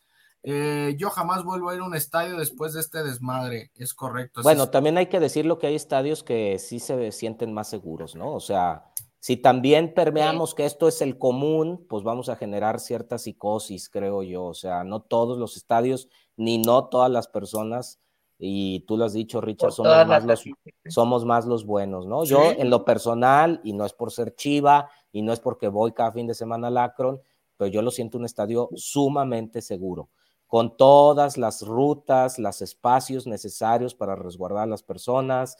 Eh, siempre he sentido seguridad desde que entras por los arcos con el cuerpo policial ahí. Eh, se percibe diferente, ¿no? Sí, sí, sí, estoy de acuerdo contigo. Eh, para olvidarlo de Querétaro, dice Neto Chuy Urias. Eh, se me engrana en ver a las chivas. Sí, grité con todas mis ganas el gol de mi muchacho Macías. Lo festejé y además celebré que ganó Chivas, aunque sufrí los últimos minutos. Eh, Joes, murieron a puros. No, no seas así. Ah. Neto Chuy dice: Y lo de Querétaro, ya entrando al tema, ojalá encarcelen por el resto de sus vidas a los delincuentes disfrazados de aficionados, porque no son aficionados, son delincuentes. Pues eh, Ricardo de la Cruz dice: Buenas noches, chorcheros. El Joes, Chivas y América ya son cuates. Eso de verdad es para rescatar. O sea, yo creo que el mensaje que mandaba ayer Alexis Vega mm, me pareció muy, muy bueno de un hombre que en estos momentos es el gran ídolo del Guadalajara. Eh, el ver aficionados rojiblancos apoyando aficionados rojinegros, el ver aficionados del América eh, estando ahí también, o sea, creo que ese es el verdadero sentido del fútbol. Eh, el Neto Chuy dice, me emputa que el gobierno oculte cifras y hechos, ¿por qué no decir la verdad? Es la vida de las personas, esto no es una broma. Eh, Damián, a mí me soltaron un guamazo en el estadio y me fui corriendo y me encerré en el baño, aunque el baño estaba bien gediendo, pero es una lástima. Pero bueno, Genaro Cortés, ¿creen que si la liga sigue tapando cosas de lo sucedido puede interferir la FIFA y eliminar a México del Mundial? De por sí México tiene muchas demandas por los gritos homofóbicos. No sabría decirte esa parte. Una pendejada llevar gente corriente para que sean los de seguridad con tal de ahorrarse sus pinches bolsas de billetes. Increíble que no haya existido personas capacitadas para la seguridad. Eh, dice, ya dejé mi like en YouTube y en Facebook, Diego, eh, para que no me regañen. Muy bien, mi Diego, muy bien, me agrada. Gracias, gracias, mi Diego. Ania dice, buenos dillitas, mis amores, no sé cómo se encuentran, sentados o parados. No, pues estamos todos acá en a gusto. Eh, Damián, Alex, ¿te gustó? Muy bien. Te digo que esto es luego, luego. Amor y paz, cabrones, dice el Damián. El Joe, la empresa del Querétaro es una empresa vale madre. Eh, Enrique Fajardo dice, desafiliarlo sería llegar muy lejos. ¿Dónde queda la gente que trabaja en el club y jugadores? Mejor que tomen otras medidas, empezando porque jueguen sin público. Sería una alternativa, ¿no? Enrique Fajardo, ¿por qué si pasa Dios? ¿Qué? Porque si pasa Dios no lo quiera con los equipos grandes y los importantes, no creo que quieran desafiliarlos también. Eh, Daniela López, hola chicos, estoy triste que la liga y el gobierno no han hecho nada. Eh, dice Daniela que se gane, que se gane eliminando al Querétaro, lo que debían de estar es en la cárcel los agresores. Eh, dice por acá Neto Chuy, según ESPN ya se giraron 15 órdenes de aprehensiones, correcto. Hoy se giraron 15. Pues yo creo que debe llegar como a 100, porque yo no vi nomás a 15 golpeando, eh, ¿no? El gobernador de Querétaro dijo que ya tenía identificados a 30 o a 39, no recuerdo bien. Pero pues nomás identificados. Pues y así, digo, ya empezando por algo, ¿no?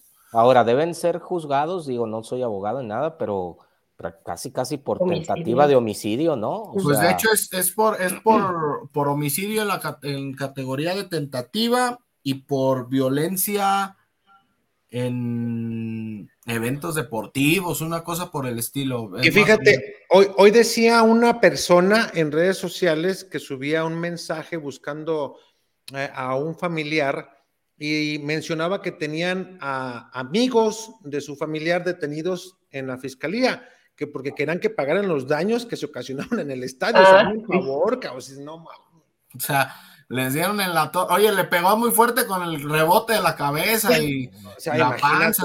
Oye, que, les manchó el, piso. Que pagues el la butaca que pagues el candado que trozaron para que les partieran la madre. la verdad sí estuvo, sí estuvo muy gacho. Dice Daniela. Oigan, una, duda, perdón, digo, y, es por. Y, para el Atlas no debe haber sanciones o no? Pues sí hubo, pero no entendí yo por qué. Pues, o sea. También estaban. O, por estar de visitante solo le compete al local.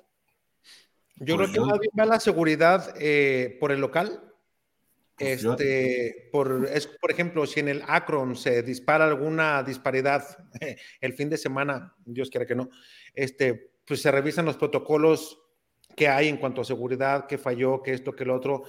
Por lo regular en el Akron has visto que luego, luego la seguridad reacciona, o sea, en Chivas no se anda pensando mucho en cuántos policías llevamos, llevanos que sea necesario lo que la autoridad le recomiende. Entonces, por ese lado, tanto Chivas como Atlas de alguna manera de un tiempo a la fecha no han tenido ese problema, ¿no? Eh, en, el interior ven apenas que algo crece y pum, rápido comienzan a sacar personas. No se tocan el corazón. Es más, si hasta por gritar fuera leaño te sacan, vamos a decir. No, y algo muy atinado del Acron es que las barras entran y salen por sus propios carriles opuestos, totalmente directo al camión. O sea, no se cruzan en, en el atrio ni en ninguna explanada, ¿no? Sí.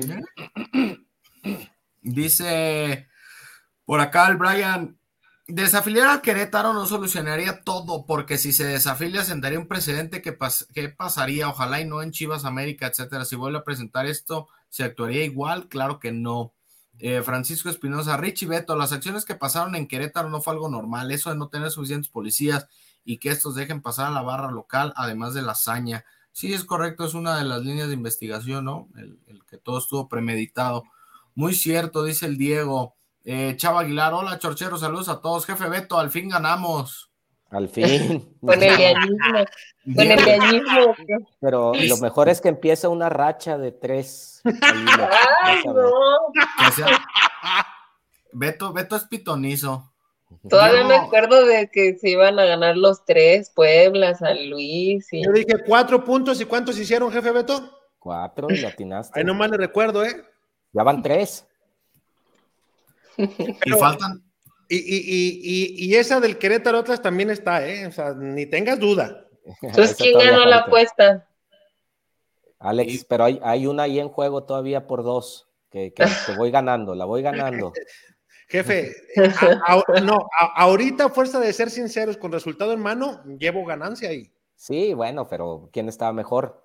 Por eso te preguntaba si se iba a reanudar ese partido, ¿no? no, de, hecho, ese partido se tiene que reanudar. Ahora. si no desafilian a Querétaro. No creo que lo desafilien, Charlie. Eh, perdón, yo sigo con Charlie. discúlpame, Richard. Ya, ya me voy, adiós. Hasta luego. Yo no creo que lo van, que, lo, van a des Ay, ahora sí, vente, cabrón. ¿Por qué se fue Charlie? Ah, ah sí, Charlie, no te vayas, Charlie.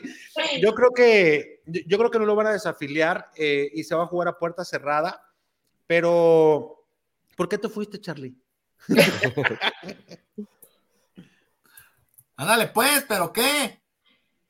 No, pues de que lo van a jugar a puerta cerrada, güey, de que no le van a dar vuelta al marcador, güey. O sea, ah, bueno. y, a puerta cerrada, sin aficiones. Sin... Mira. No, bueno, eh, si entra la afición, Alex, sería el ridículo más grande de la Liga MX. Yo creí que no se iba a reanudar. Creí que ahí ya Es que por, por, reglamento tiene que reanudarse. O sea, pues, hay, hay un límite de tiempo, ¿no, jefe? Creo sí, pero este, este estaba en el 15 minutos o menos, ya no. En el tiempo en el que sí debe de reanudarse. Sesenta y tantos, creo Lo, lo informaba Miquel Arriola, el presidente de la liga, que ya se anunciaría en una fecha posterior. Es decir, eh, si el partido por otras causas que hubiera sido suspendido por tormenta eléctrica o por una lluvia bastante, bastante copiosa, que la cancha estuviera para no jugarse, el partido tenía posibilidades de jugarse 24 horas después, entonces Atlas se quedaba en la plaza y el domingo se reanudaba en X horario que pusiera la liga. Al ser otro tipo de tema, eh, bueno, le dicen, de inmediato Atlas recibió el no se va a jugar mañana, bueno, y lo pienses, esto va para largo, si quieres regresarte, regrésate. Tan es así que el equipo de Atlas llegó a entrada a la madrugada, según vi en Quiero eh, TV, eh, que llegó ya muy... No te estés tragando las uñas, cabrón. Le voy a decir a una señora que conozco que hace buenos pasteles que te lleve uno y que me lo apunte a mi cuenta, cabrón. Eh, y le decía, y le decía, le decía a Miquel eh, Arriola, la gente de Atlas, que no se iba a reanudar, que regresaran a Guadalajara. El camión se tuvo que venir escoltado también, al igual que algunos que venían, que venían de allá con vidrios rotos, con chofer. Había, hay, hay algo, fíjate, esto sí no quiero dejarlo pasar. Hay una imagen en televisión eh, que pocos le han dado como el debido observación o le han dado un seguimiento como tal. Va un aficionado de Atlas corriendo en cancha y atrás viene alguien sin camisa para quererlo golpear como con una especie, no bat, pero sí algo similar. Ah. Y, trae, adelante trae, no es un filero, es un tipo el cayata, es algo diseñado y amarrado perfectamente. Imagínate que te agarren con eso por la espalda, Raque, Rica, jefe Beto, o sea, te, deja ahí muerto al instante. Y y, me, y me da no sé qué ver, qué horror ver esa imagen porque afortunadamente el seguidor del Atlas como que se trompica y el momento que va a caer alcanza a sacar y no le, no le da el, queretano. Ahí pues sigue corriendo y, se escabulló, ahora sí que libró, libró la, la, la calavera, pero de milagro. En otra, otro, otra idea, antes de que se me vaya, ah, contaba el sábado por la noche en la transmisión que estuvimos en Azteca y que estábamos entrevistando personas que arribaban de allá, mencionaban, le mencionaban a Ariel Guizamón que el chofer del camión y también una persona que estaba ya que entrevistamos eh, en su momento, eh, decía que el chofer se paró en X trayecto de la carretera de Querétaro a Guadalajara. No sé si por ahí en Guanajuato, también el tema está muy caliente en ese triángulo eh, llamado triángulo por todo lo que hay de Pemex y que se paró y que le hacían falta dos mil pesos para poder llegar, que porque le habían madreado unos vidrios y que él tenía que llegar con la lana a Guadalajara, si no, no se movía. Y es, güey, estás poniendo no solamente ahora tú en peligro en esta zona a la, a, la, a la, gente que traes, sino hasta tú y el camión y demás. Ah, pues hasta que le depositaron al chofer, se vino a Guadalajara. Dices tú, o sea, le pudieron haber hecho una transferencia, arreglarse a Guadalajara, porque acá, ¿te acuerdas? Eh, Richard, que ya había incluso lana acá que la gente había solicitado, creo que a las que 12 llevaban como 20 mil pesos. Pues subieron, subieron una imagen de que se juntaron 51 mil y cachito de pesos. Y sí, más ahora después los 100 mil que donó eh, Eddie. Eh, Eddie de Reynoso, que espero y que lleguen obviamente a las personas que de verdad lo necesitan, ¿no? Que confío en todo, en toda la, la claridad que se ha manejado hasta el momento. Pero ha sido muy buena la respuesta. En fin, pues nomás quería comentar eso, mi estimado Charlie. Muy bien, síguele, dale. Oye, que hubo gente que se. Hablas, güey, también, para que venga. Que hubo gente, hubo gente que se indignó porque no suspendieron los siguientes partidos, ¿no? Como el de Chivas. Es que yo creo, yo creo, Raque, que ahí estoy totalmente de acuerdo que ante un hecho sin precedentes en la historia de la Liga MX, por lo menos la Liga de inmediato tuvo que tomar cartas en el asunto y suspender los partidos consecuentes a ese. Acá el tema es que dijeron, güey, si paramos todo, ya están árbitros, están equipos listos para jugar, están los derechos de transmisión de televisión, la gente de televisión, los que iban a transmitir, dijeron, güey, ni le muevas por ahí. Mañana los que siguen, hoy que se juega como van, pero sí hay incluso de parte de dueños que dijeron, pues a mí me hubieran dicho que paráramos, nosotros entendíamos el tema y hubiéramos parado, aunque eso generaría costos extras, porque ya después los clubes locales tienen que pagar los traslados, la hotelería, imagínate todo lo que no se deriva por una orden como esa y que hay que ser sincero, Raque, Beto, eh, Richard, Miquel Arriola no tiene el poder para hacer eso. No, ya él, claro. Eh, él, no, él no puede hablar, levantar el teléfono y decirle, oye, en Guadalajara diles que, que, no hay partido, también diles allá que no hay partido, por lo que sucedió acá, no. En lo que él, en lo que él cabildea y recibe órdenes de superiores, agrégale que John de Luisa, presidente de la FMF, iba en ese momento volando a Europa, pues no tenía con quién aterrizar. Él se comunicaba con los dueños, pero ¿y cómo le hacemos? Espérate a que consensemos todos, o sea, tema difícil. No, y ahorita que hablabas de lo de Miquel Arriola, el, señor presidente de la liga no pudo dar un comunicado, lo tuvo que leer. A ver, digo, tú, tú, que estás en tele, eh, entiendes lo que es un prompter y, de inmediato se nota la cuando estás leyendo a cuando lo estás diciendo de viva voz. Sí, porque en teleprompter eh, es una televisión como la que tengo atrás, por poner un ejemplo, no con esa dimensión, pero las, las letras que son muy largas no te alcanzan en una sola línea y a veces se cortan. Entonces, eh, se ve cuando hacen la pausa y retoman la línea y ta, ta, ta, ta, ta. Digo, pero no nos extrañe, digo, pues también en Chivas lo hace, señor Ricardo Peláez lo ha hecho y editan los videos y todo, o sea, no. No, me queda claro, pero ahorita que decías tú de, de Miquel Arriola que dices que es que no puede, no, no puede ni siquiera salir a leer, a, decir lo que él piensa, tiene que salir a leer un texto hecho. Pero bueno, dice por acá el Diego Briseño, qué show, perro, Sebastián Pérez Buquet, muy bien. La verdad se la aventó bien el chavito. Sí. Aguayo, por favor, no más halcón en los estadios mexicanos, por favor, no más maldad nos unimos a tu petición. Joe dice, como dijo ese güey, el fútbol es de ganar o perder, es correcto. Eh, jefe, a ti y, también de empatar, güey. También se puede empatar. No, sí. Jefe, ¿a ti te gustaría que se parara la liga o crees que con esto ya sería justo? No, yo no le veo ningún, digo, quiero pensar que no es albur, porque hoy está Raque y hoy, cabrones, pórtense bien, no nos alburien, bien, demuestren educación, como también la estamos mostrando nosotros, porque los martes nos destapamos.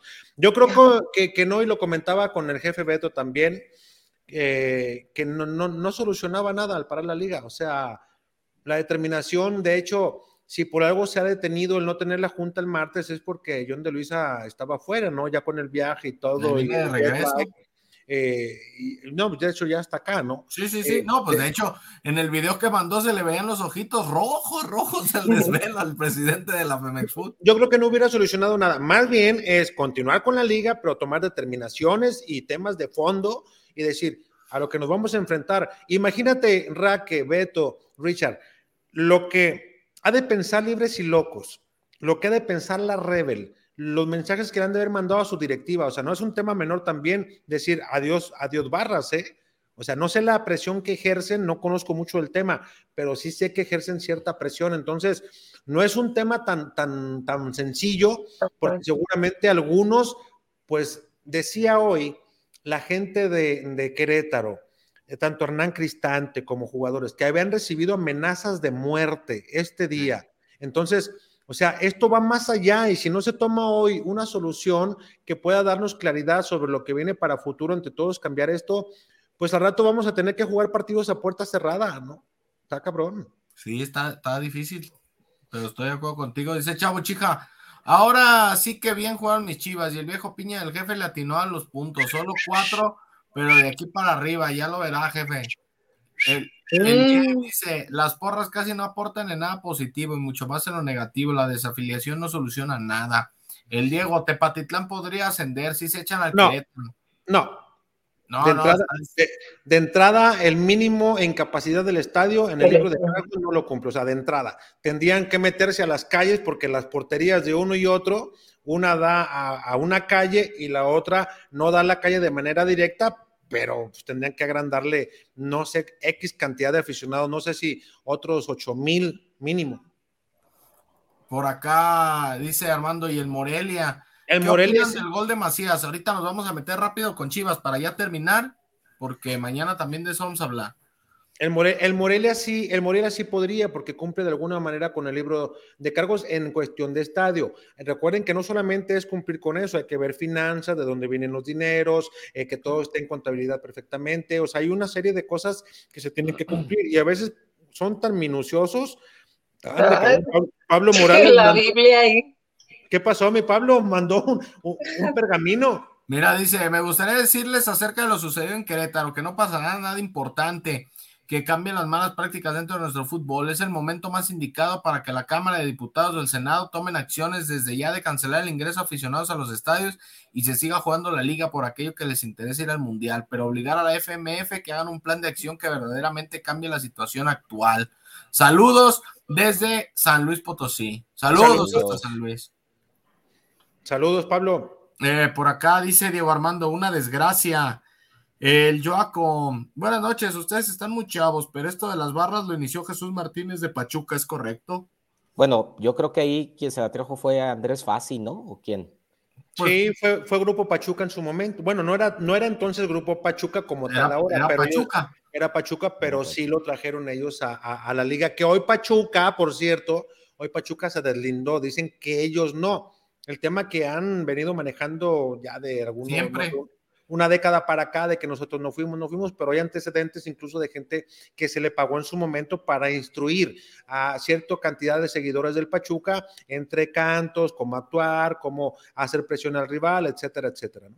Eh, Joaco Álvarez, hay reportes de que la empresa contratada de seguridad del estadio unos días antes estaba reclutando guardias, sí es correcto, por ahí está. de hecho, es, esa empresa de seguridad tenía ciertas, o le trabajaba al gobierno de Querétaro en otras, eh, no sé si dependencias, no, cómo, no sé cómo llamarle, tenía otros cuatro o cinco contratos más y todos se los aniquilaron. Sí, lo, lo pues la dieron de baja, se acabó. Dice por acá de la torre, saludos cracks para todos, un abrazo desde Los Ángeles, saludos, saludos hasta Los Ángeles. Saludos de la Torre Promotion, va a estar Grupo Firme en mayo, Grupo Firme. Ándale. Eh, por acá dice Leal Castellanos, Querétaro desafiliado y Atlas castigado un año. Un Atlas nivel en el entierro tiene y lo multaron. Ninguna Veras. no, no, no, dale, dale. ¿Cómo están, chorcheros? Eh, luego por acá dice Miguel Pérez, mi familia y un servidor volveremos a pisar un estadio si hay una barra.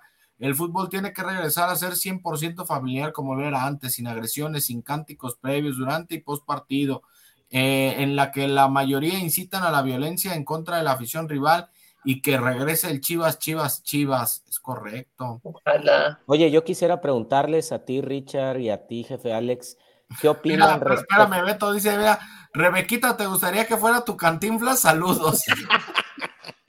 pues no sé de qué Rebequita habla. Sí, porque Raquelita. A ver, ahora sí, Beto, perdón. Oye, con, ah. todo el, con todo el permiso, hermano, no te vayas a enojar conmigo, bello, sabes que te quiero, cabrón. Pero si ya tiene, ya tiene su galanzazo, mi Raque, entonces, tranquilo. ha de comer tranquilos, perros. Guarden turno. Oye, no, les quería preguntar, jefe Alex y Richard, más rápido su opinión respecto a también muchos eh, comentaristas que han pronunciado que parte de la violencia puede llegarse a generar desde el micrófono también y que hay gran, responsabilidad en las personas que como ustedes ejercen la profesión de no incitar a la violencia desde los comentarios que se pueden hacer. ¿Ustedes piensan que, que sí hay ese, ese, ese grado de responsabilidad que se tiene que seguir o la violencia eh, se genera sin importar si el comentarista hace cualquier tipo de comentario, pues? no creo que tenga, yo no creo que tenga que ver eso porque eh, actualmente se cuida muchísimo lo que se dice, ¿no? Vemos también que por cualquier cosa la gente se ofende y tienen que sacar comunicados de que no, pues una disculpa por lo que dije, esto y lo otro. Yo creo que se genera la, la violencia, pero no creo que influya en que un locutor, un narrador diga. Richard. Yo creo que tener un micrófono es una gran responsabilidad. O sea, no puedes eh, tú incitar, no puedes tú eh, alentar a, la violencia de uno o de otro lado. Entonces yo creo que cuando uno está de este lado siempre trata de ser lo más imparcial posible. No creo que haya un comentarista que diga, ah, hoy sabes que hoy voy a, hoy voy a estar en el partido de A contra B y voy a echarle tierra a los de la B porque quiero que vayan y se los madrien.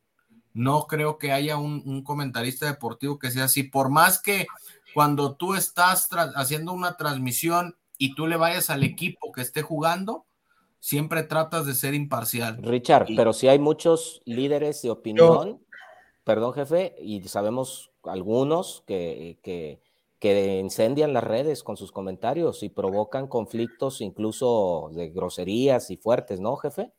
Sí, yo creo que el tema de tener un micrófono como lo hacemos ahorita, tanto Raque, tú, Richard y un servidor, tenemos cierta responsabilidad social con quien nos ve, con quien nos oye, ¿no? Quien ya nos ha visto y nos conoce sabe que de alguna manera entre nosotros nos, nos burlamos o nos reímos de nosotros mismos o nos tiramos carreta y aguantamos albures. Pero pasa más allá cuando hay alguien que lo agarra por sistema para estar vigente en el medio, para generar cierta polémica, para tener clics, para vender algo que de alguna manera creo que sí es nocivo para el fútbol. Creo que en esa parte también los medios tenemos y nosotros como personas primeramente y luego profesionistas debemos de mejorar en ese aspecto. Eh, yo siempre he pensado que estamos para informar, para buscar eh, de las dos partes, cuando lo es en este caso, pues los nombres de quien nos van a atender, como por ejemplo, si yo hablo que Chivas falló en una contratación de X, tengo que sustentar eso y también preguntarle a la otra parte. Con argumentos. Pero, Ricardo, Peláez. Pero entonces, bueno, también tacharías, por ejemplo, que es que, no sé, los comentaristas que tienen sus redes sociales personales, en las que ahí a lo mejor sí hay varios que se meten en polémicas. O sea, ahí tacharías que hicieran eso también. Sí, porque hay algunos que saben incluso que al salir, o, porque muchos se meten en un personaje, ¿eh? no en la vida real, son como realmente lo observamos en sus redes sociales, como menciona Raque, eh, uno de ellos, Álvaro Morales, es un tipazo como persona, el cabrón, lo conozco cuando venía a cubrir Guadalajara, en los inicios de, de que estaba en ESPN, y poco a poco ha ido metiendo un personaje que de entrada a la afición de Chivas, pues le caló mucho, ¿no? Y después ahora ha cambiado de equipo y luego ha, ido desviando para dónde. Es muy respetable a cada quien como lo hace y por qué lo hace, ¿no? Estudios de mercado que hacen para generar cierto tipo de, personaje. Eh, yo respeto mucho lo que hace cada quien, pero sí considero que el principal responsable de esto es quien lo consume. Y yo le decía a Sayo, está de acuerdo, Beto, en lo que voy a decir el día que se lo dije personalmente a Sayo, porque hay muchos que dicen, es que la prensa tapatlista, es que la prensa americanista, o es que la prensa, dije, güey, es que depende de lo que tú consumas, es lo que vas a opinar. O sea, tú ya encasillas a una persona porque sabes que le va a cierto equipo y a lo mejor esa persona no trae un personaje y está hablando de lo que él considera porque trae argumentos y tú ya te vas a la fácil porque traes un sistema de otro personaje, a lo mejor a nivel nacional, y se lo estás encasquetando a otra persona. Yo creo que mucho depende de lo que tú consumes y depende mucho de lo que tomas bueno y malo. Si ustedes, rojiblancos, y se lo comentaba Beto alguna vez, si tú hay alguien que no te gusta, como comenta de Guadalajara, y si tú estás centrado en debatirle a ese comentarista o estás al pendiente de qué sube cada que Chivas pierde, el enfermo eres tú, no el comentarista. O sea, tú eres el enfermo por estar consumiendo algo que a ti te hace daño. Ahorita hay elecciones de cantidad de programas, radio, y no te digo solamente en Guadalajara, en México, ahora con las aplicaciones puedes escuchar radio de cualquier parte. Hay programas en Estados Unidos muy buenos, con buena polémica. Yo desde hace mucho tiempo, lastimosamente, he dejado de consumir programas nocturnos. Uno, porque no me da el tiempo, porque estoy, por ejemplo, muy a gusto platicando con la gente aquí en la chorcha. Dos, porque a lo mejor termino de aquí, me pongo a hacer otra cosa de mi chamba y no me da.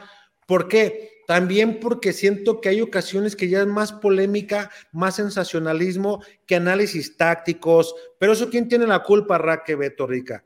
Eso tiene la culpa la gente que consume. El consumidor, claro. El consumidor. Si te sigue marcando un rating alto porque están hablando de que fulano eh, eh, escupió a otro en el entrenamiento siendo compañeros y que a lo mejor le cayó el agua por, no, es que no se llevan bien y comienzan a sacar una historia y dice, güey, es que tiró el agua y no se fijó que venía el otro punto, no hay que hacer polémica. ¿Cómo? Como la, la, última que se dio en Chivas, ¿no, Alex? La, de, Molina. La de que no saludó al capitán eh, Molina. Y que por eso lo, lo enfrió, ¿no? Según sí. Entonces, no yo, yo creo que mucho tiene que ver qué consumes. Imagínate, si yo en Twitter me pongo a leer y a creerme todo lo que me dicen, bueno y malo, pues estoy mal. O sea, solamente informo. Claro. Y, ya que cada quien tome lo que quiera tomar y puedes debatir con alguien. Yo no soy mucho de que si me la mientan, pues, ah, gracias hermano, Dios te bendiga, cada quien da lo que trae en el corazón. Yo no estoy aquí para informarte lo que tú quieres, yo informo lo que yo creo con, conveniente. Hay algunos que sí les pongo, no, cabrón, pues quieres toda la información, te mando el número de cuenta, deposítame y te mando diario un reporte en la tarde, cabrón. Tan sencillo como eso, es una red gratuita y uno sube lo que uno considera y así de fácil, ¿no? Pero ya está dependiendo si te enganchas o no. Y desde hace mucho tiempo, digo, Twitter ustedes lo saben, es una jungla. Instagram es más poser, es enseñar un mundo que no tienes, un mundo de caramelo y que al final de cuentas, como con 50 mil filtros, y a lo mejor no tiene la muchacha o el muchacho para comprarse una caguama y sale con una botella de esas viejas de, de Martel, por mencionarte algo. Uh -huh. y, o sea, eh, tranquilo, o sea, no es así la vida, la vida es, es muy superficial, creo yo, en Instagram. En Facebook, pues es otro tipo de red, hay que aprender a usarlas. Pero para dar ese rojazo, jefe Beto, yo creo que depende mucho de ustedes como consumidores, de yo como consumidor, qué les, qué ves y qué razonas, qué es lo que te deja bueno y qué es lo que te deja malo. Yo creo que ningún comentario es malo, más bien es lo que tú le quieras sacar de provecho, porque si alguien te dice algo que a ti te molesta, algo en ese mensaje debe de traer alguna reflexión que si te lo dicen con dolo, como pues, a ti Sí, a lo mejor hay algo bueno que sacarle. Yo siempre he dicho que hay que sacarle bueno también a las cosas malas. Para cualquiera situación hay que sacarle cosas buenas. Ya no te entretengo, Rica, eh, perdón, échale comentarios, discúlpeme. No, no, no, pues ahí llévatela, güey, ahí llévatela. Eh, dice por acá el neto, sean respetuosos con, con Raque, lo digo por algunos del chat, ándele. Dice Aquiles, saludos chorcheros y la, la bella Raque. Eh, Ricardo de la Cruz, arriba la leñoneta, el George saludos a todos, saludos, mi güero. Oye, un comentario de la leñoneta. Oh, cabrón, no, si quieres ya tú das el programa solo. Con nuestro Beto al frente. De ver, copiloto. Eh, a ver, hoy me metí a la página de Chivas. Ganamos, derrotamos al Santos sin problema. Neta, gente de Chivas, no mames. Sí. O sea, neta. Sí, a los últimos minutos estábamos así de... ¿Fue, ¿Fue con problema, jefe, o cómo? No lo entendí ahí. Ah, o sea, tuvo un, fue un triunfo fácil. Eh, Claro, contundente, sin No. mayores. No, no, no, sacó ningún aguacho de la línea. No Pero hubo- sin problema. Pues bueno, sí. ¿Cuántas de gol generaron? ¿Qué serán? ¿Unas tres, cuatro? Tres, cuatro para, para un equipo. ¿Metieron una? ¿Cuántas generó el rival? ¿Ninguna? Listo, Jefe, vámonos sin, a sin, cobrar. prole- sin problema. Sí, yo le, yo le vi a este triunfo más, menos llegadas al rival que cualquier otro equipo. Pero sin problema. Yo sabes- Oye, Ah, y hasta con 12 en la cancha. Es que otra vez el jefe quiere No, 5 ceros, eso no si lo no, vio no valen. Beto. Eso no lo vio Beto. Eso no, eso no pasó. Eso no ¿Cuál? pasó. ¿Qué, Richard? No escuché. Que, que jugaron con hasta 12. con 12. Ah, sí lo vi, claro. No, de hecho, ¿sabes Ah, qué pensé ahí? Entonces, entonces eres consciente de que si se aplica el reglamento se tiene que perder por, por alineación indebida. No, y ¿sabes qué? Se reanudó el partido Por con eso, 12. por Se eso tiene te que digo. perder. Yo- Se de tiene hecho, que yo se, perder. yo se lo dije a mi hermano en ese momento. En cuanto reanudó el tiro de esquina, le dije, aquí se perdió el partido, pero el árbitro hizo como que no, no, no, no, no, espérame, y... y, y Nomás con la amarilla, ¿no? Y se ya. repite. Pero qué, qué pendejada, ¿no? Entonces, como le ganaron sin problema, Raque, mi estimado Ricardo Durán, el sábado podemos esperar mínimo un 3-0 al América, el último No, lugar de la no, tabla no, general. tampoco. Y como le ganaron a Santos, que está mejor posicionado que América, tiene que ser un 3-0, fácil y sin problema. El clásico más fácil ganado en la historia del fútbol mexicano por Guadalajara, ante el peor América, con técnico interino, llegando con mejor mentalidad Guadalajara, con Macías después de que desechó esa cuota de casi un año para los estudiosos, porque se seis de jugar sin anotar gol. O sea, jefe Beto, usted, no, por ese 3-0 le apuesto otra vez. ¿Cuánto? Ah, no, el marcador lo está poniendo usted. Pero No, no, no, yo- no. Yo se estoy debe diciendo ganar, que por supuesto. Por Yo estoy diciendo que ganar. fácil. Es más, se debe y se va a ganar al América. No Ah, sé si esa es 3-0, la- e- esa no es la sé si 3-0, obligación. pero se le va a ganar porque ya ve el jefe Richard que decía que, que Santos es un rival muy complicado aquí, que él no veía cómo Chivas podía ganar. Ahí está, ¿dónde está el Santos que el jefe Richard me vendió la semana pasada? Pero, pero, ¿Dónde ver, está? Beto, el gol, el gol que hace, digo, ya nos vamos a meter en Ahí va. tema de Chivas. El, el gol, el gol que hace Macías es una genialidad de él.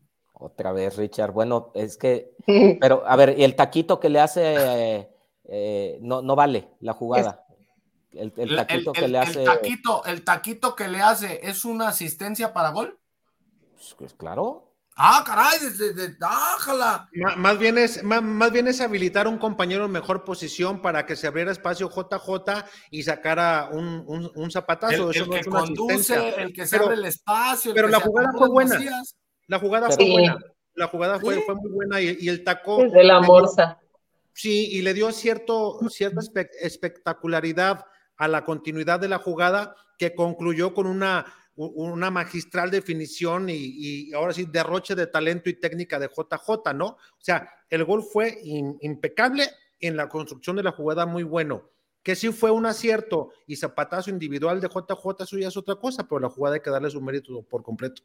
Un día, Richard, en otro programa me explicas cómo quieres que Chivas meta los goles para que valgan para ti, cuántos toques tienen que dar antes de llegar al área, cuántos jugadores o, o- o desde... Con que los del- metan. A lo mejor que entren del área, así como jugábamos en la secundaria, desde afuera no vale tirar, solo del área chica en adelante para No. que sea un gol de todos. No, no, no, no. Yo creo, yo creo que una jugada colectiva no necesita que tenga un X número de toques. ¿Si has visto cómo juega el Barcelona? No, bueno. Pero entonces habilitar a tu delantero en, en- en el área no. En el no- área sí, pero cuando es tu delantero quien tiene que hacer recorridos, quien tiene que buscarse el espacio con un disparo a media distancia, no creo O sea, que sea una sí. jugada colectiva. Si ese gol lo mete Guiñac, todos hablamos que Tigres del Es un Piojo, de gran funcionamiento. Si un Ese gol no lo pudo meter el chicote. ¿Los goles del Chicote fueron jugadas colectivas? Sa- ¿Sabes dónde eh, los goles del No. Chicote? ¿Fueron jugadas colectivas? ¿Sabes dónde te la Pero compras? espérame, no? espérame. ¿Fueron jugadas colectivas? Pues el, eh, te puedo decir que sí, el, el, de, la, el de allá, el del, del Azteca. Los dos que meten el Azteca, ¿fueron jugadas colectivas? sí, se les ¿Sí? llegó el balón. Ah, entonces el Chicote se llevó a seis o qué? Fue un chicotazo. ¿Y, no cómo, llegó, ¿Y cómo llegó Chicote a pisar el área? O sea, se llevó él a seis desde su Ni campo. siquiera fue en el área, Beto, fueron de afuera. Mira, te la voy a comprar con, eh, con los goles de táctica fija cuando es un rebote en el área. No, esos también dijiste que eran colectivos. Eh, esos dijiste que no. No Esos dijiste, esos dijiste que eran colectivos. Eh, no, esos, eh, esos, te, la, te la compro que digas que no es un gol a lo mejor trabajado. Y depende cómo se vea la táctica fija. Tú dijiste que esos goles se dieron porque el equipo tocó el balón y llegó hasta el otro extremo, por lo cual se dio la falta con la que Alexis Vega cobró y la metió al ah, ángulo. Bueno, pues Pero era un gol colectivo. hay que ver la jugada, es que esa del Mazatlán. Oye, pero fue una fuera del área, Richard. Oigan, yo, yo, yo, creo que, yo creo que Guadalajara fue mejor que Santos, eh, hay que decirlo tal cual abiertamente, que esa jugada de gol fue bien tejida, fue bien llevada y la definición fue magistral, o sea, no hay que ponerle peros al, ni al rival, ni que esto, ni que lo otro, o sea, Chivas ganó porque fue mejor en el partido, punto. Ahora, eh, ya como dicen, pues el partido este ya pasó, hay que sacarlo mejor. La buena noticia es que pues ya viene Alexis Vega de regreso, de que se reencontró también con el gol, en este caso JJ, que da muestras de que ya está para iniciar y ojalá el próximo sábado frente a América pues veamos ya un equipo más conjuntado y ya con más, como dice Beto, que se encarrilen en, triunfos, o sea, daría mucho gusto. A mí y no sé si es por el rival, pero creo que se vio muy bien atrás, ¿no? Se, vio mejor. Sólido. Se vio sólido. Sí, más Sobre todo la seguridad en, el guacho. Sí, claro. el, guacho, no tuvo mucho. O sea, la realidad es que pero pues sí salió. Para decir, ¿Fue inseguro o no fue seguro? La defensa pero en general. Pero sí salía, obviamente. No que Gudiño ahí. Olivas, ¿eh? Partidazo de Olivas que venía haciendo muy malos partidos y no sé de dónde sacó el carácter para dar un partidazo. Se fue creciendo en el partido, que provocó cambios de juego al pie del jugador, se quitaba su marca, que es lo que decíamos, si Chivas quiere salir tocando, necesita centrales que sepan quitarse su marca porque cuando te presionan vas a reventar, vas a errar. Y Olivas demostró que sí puede. Sí, sí, no, no. También mi Ponce, buen juego de mi Ponce. El Pocho, yo sigo, para mí, insisto, voy a, mi punto de vista es que el que sigue sobrando es la Morsa.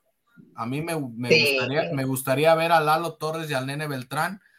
Cuando, cuando sale el Nene Beltrán, Chivas cambia un poco eh, para mí, Sebastián Pérez Bouquet me sigue confirmando lo que me dijo Marcelo en pretemporada. Es una, es una joyita, es un diamante en bruto que tienen que ir puliendo. Me gustó el carácter para echarse el equipo al hombro en esos momentos porque no, era un joven desvergonzado en el buen sentido de la palabra. Es un joven que entra al terreno de juego y que va y te juega de tú a tú. Tengas 500 partidos más que él, va y te juega de tú a tú, no te tiene respeto y eso para mí es de admirar de un chavo de 18 años que va debutando en el fútbol profesional. Fernando Beltrán me parece que poco a poco va recuperando su nivel.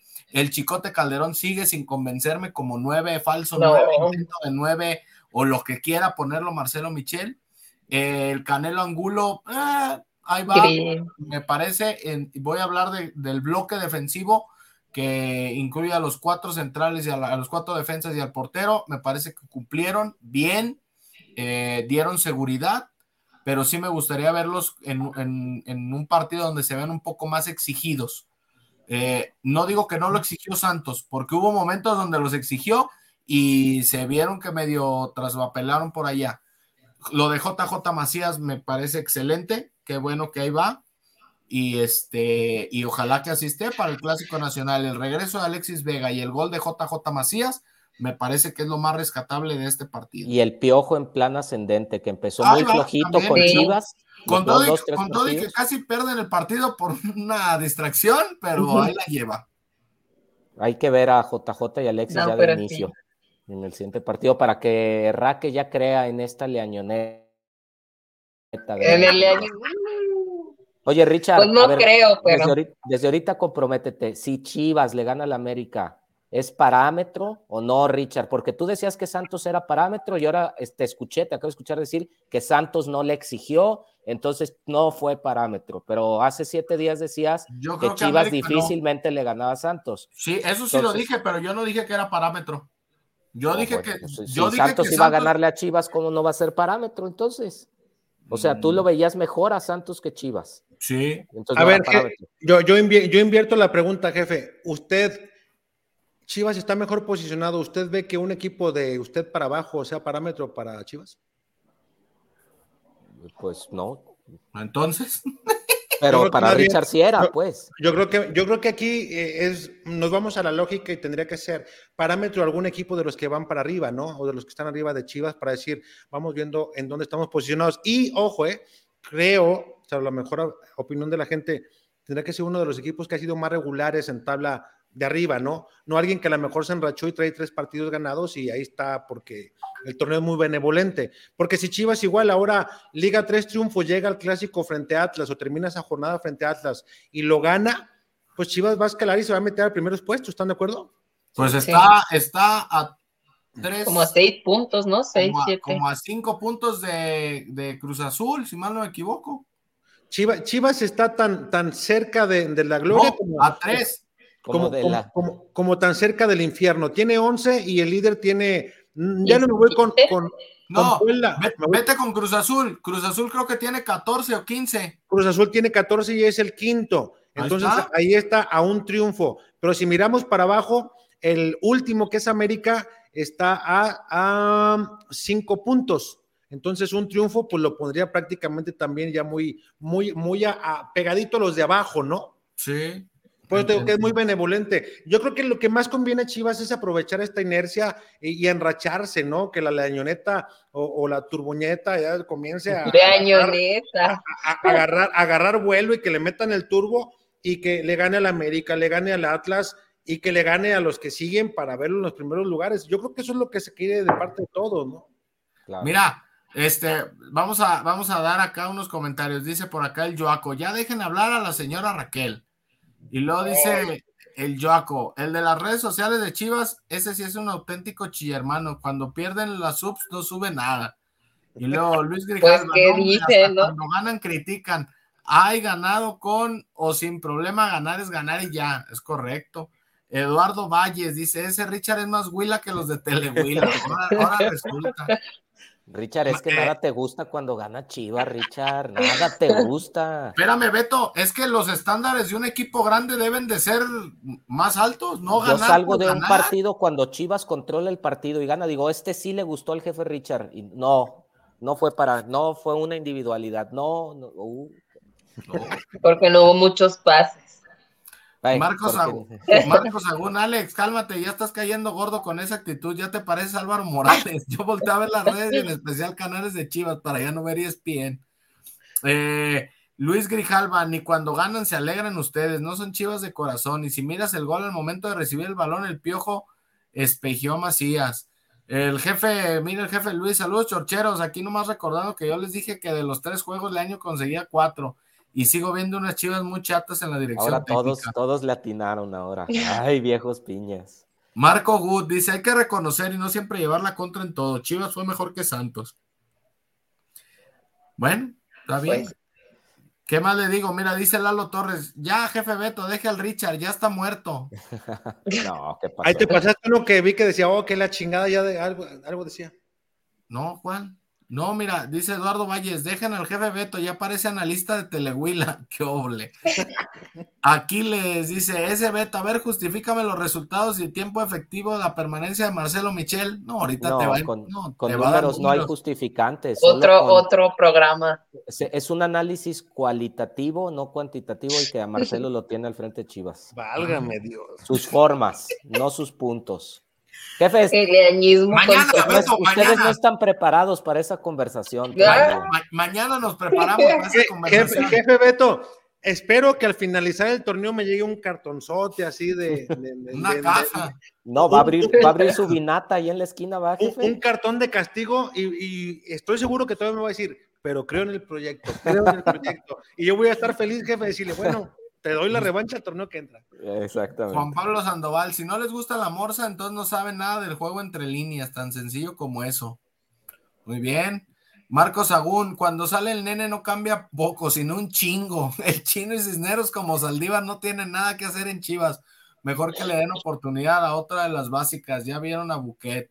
Eh, Pedro Flores, ay, perdón, dice, como a como que lo dejó solo a Maradona, si llevó a 15 iglesias el Maradona, no manches, Joaco Álvarez. Eh, Pedro, creo que no viste el mundial. Lean el chat, güeyes, ¿no? Pues llegas tarde, compa, ya lo vemos si tú vas llegando. Eh, por acá dice, jajaja, ja, ja, sí ya parece Beto Ramón Fernández regañando a Beto Ramón. Y sí, por chaparrito yo, ¿eh? Yo siempre estuve con usted, jefe, en los pronósticos. Eh, luego por acá, Manuel Cruz, lamentable escuchar la estupidez que dice Ricardo. Ahora resulta que criticamos un equipo que gana con un golazo.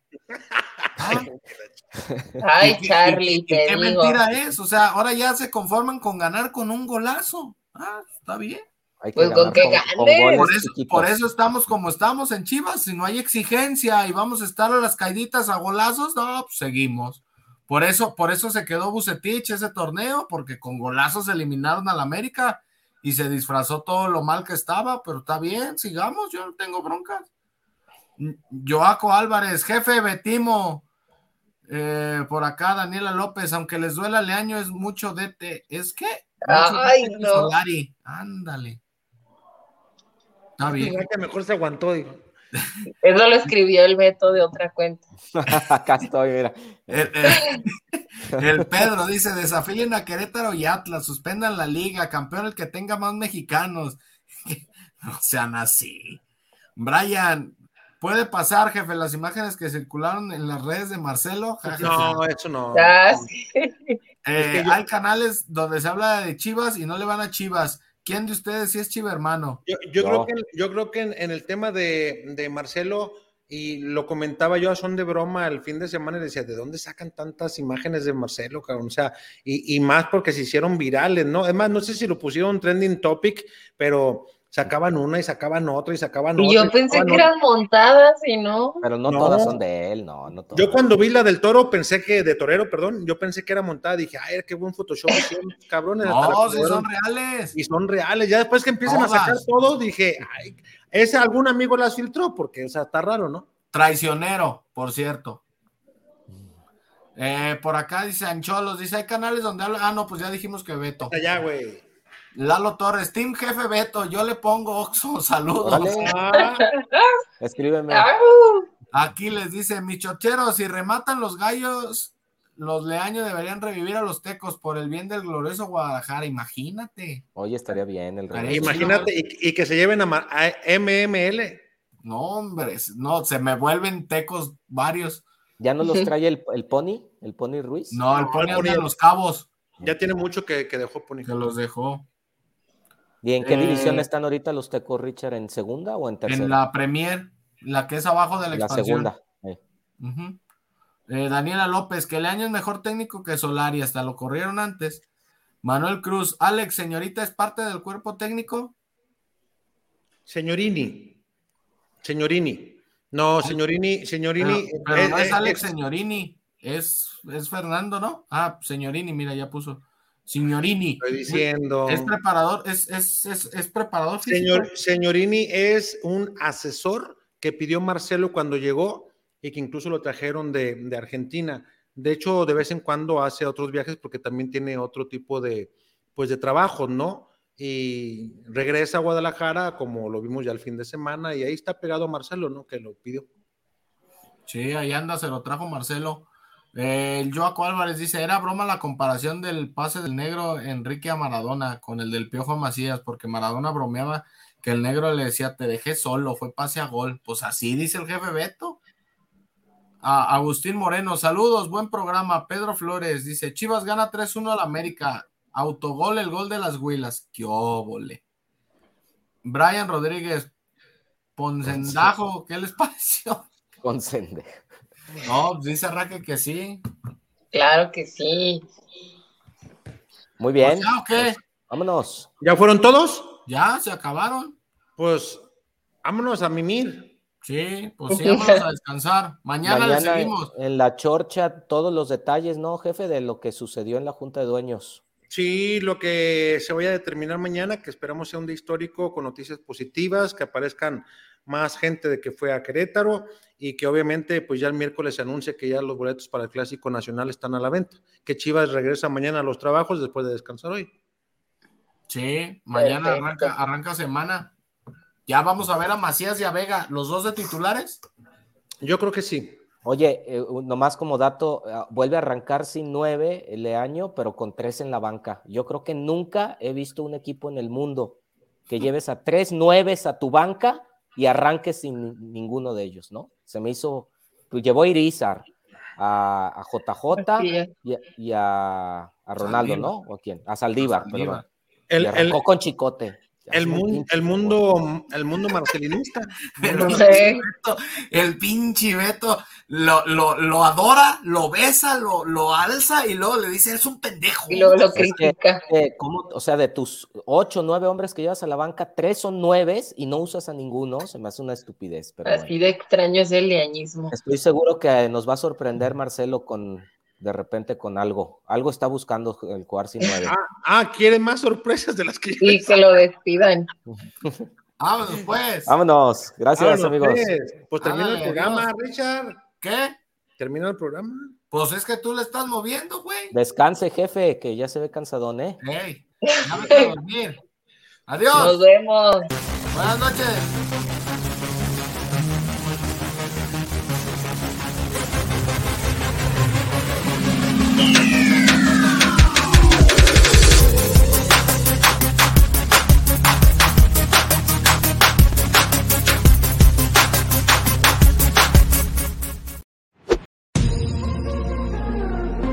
Porque somos más que una cervecería. La Zapata, Karaoke Bar. Canta, baila y enfiéstate hasta que salga el sol. Sube al escenario y canta a todo pulmón.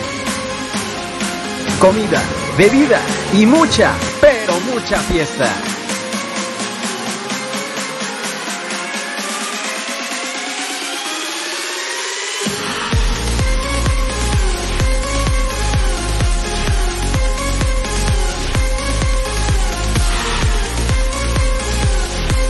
El mejor bar de Zapopan.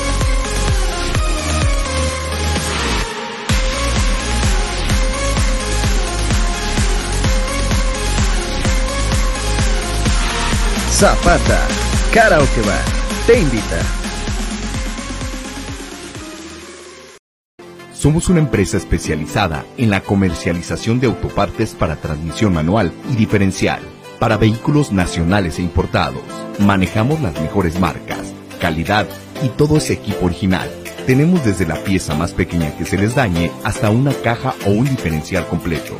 Llámanos al 3619-1437. Aseguramos que si no lo pides antes de las 6.15 de la tarde, ese mismo día se embarca.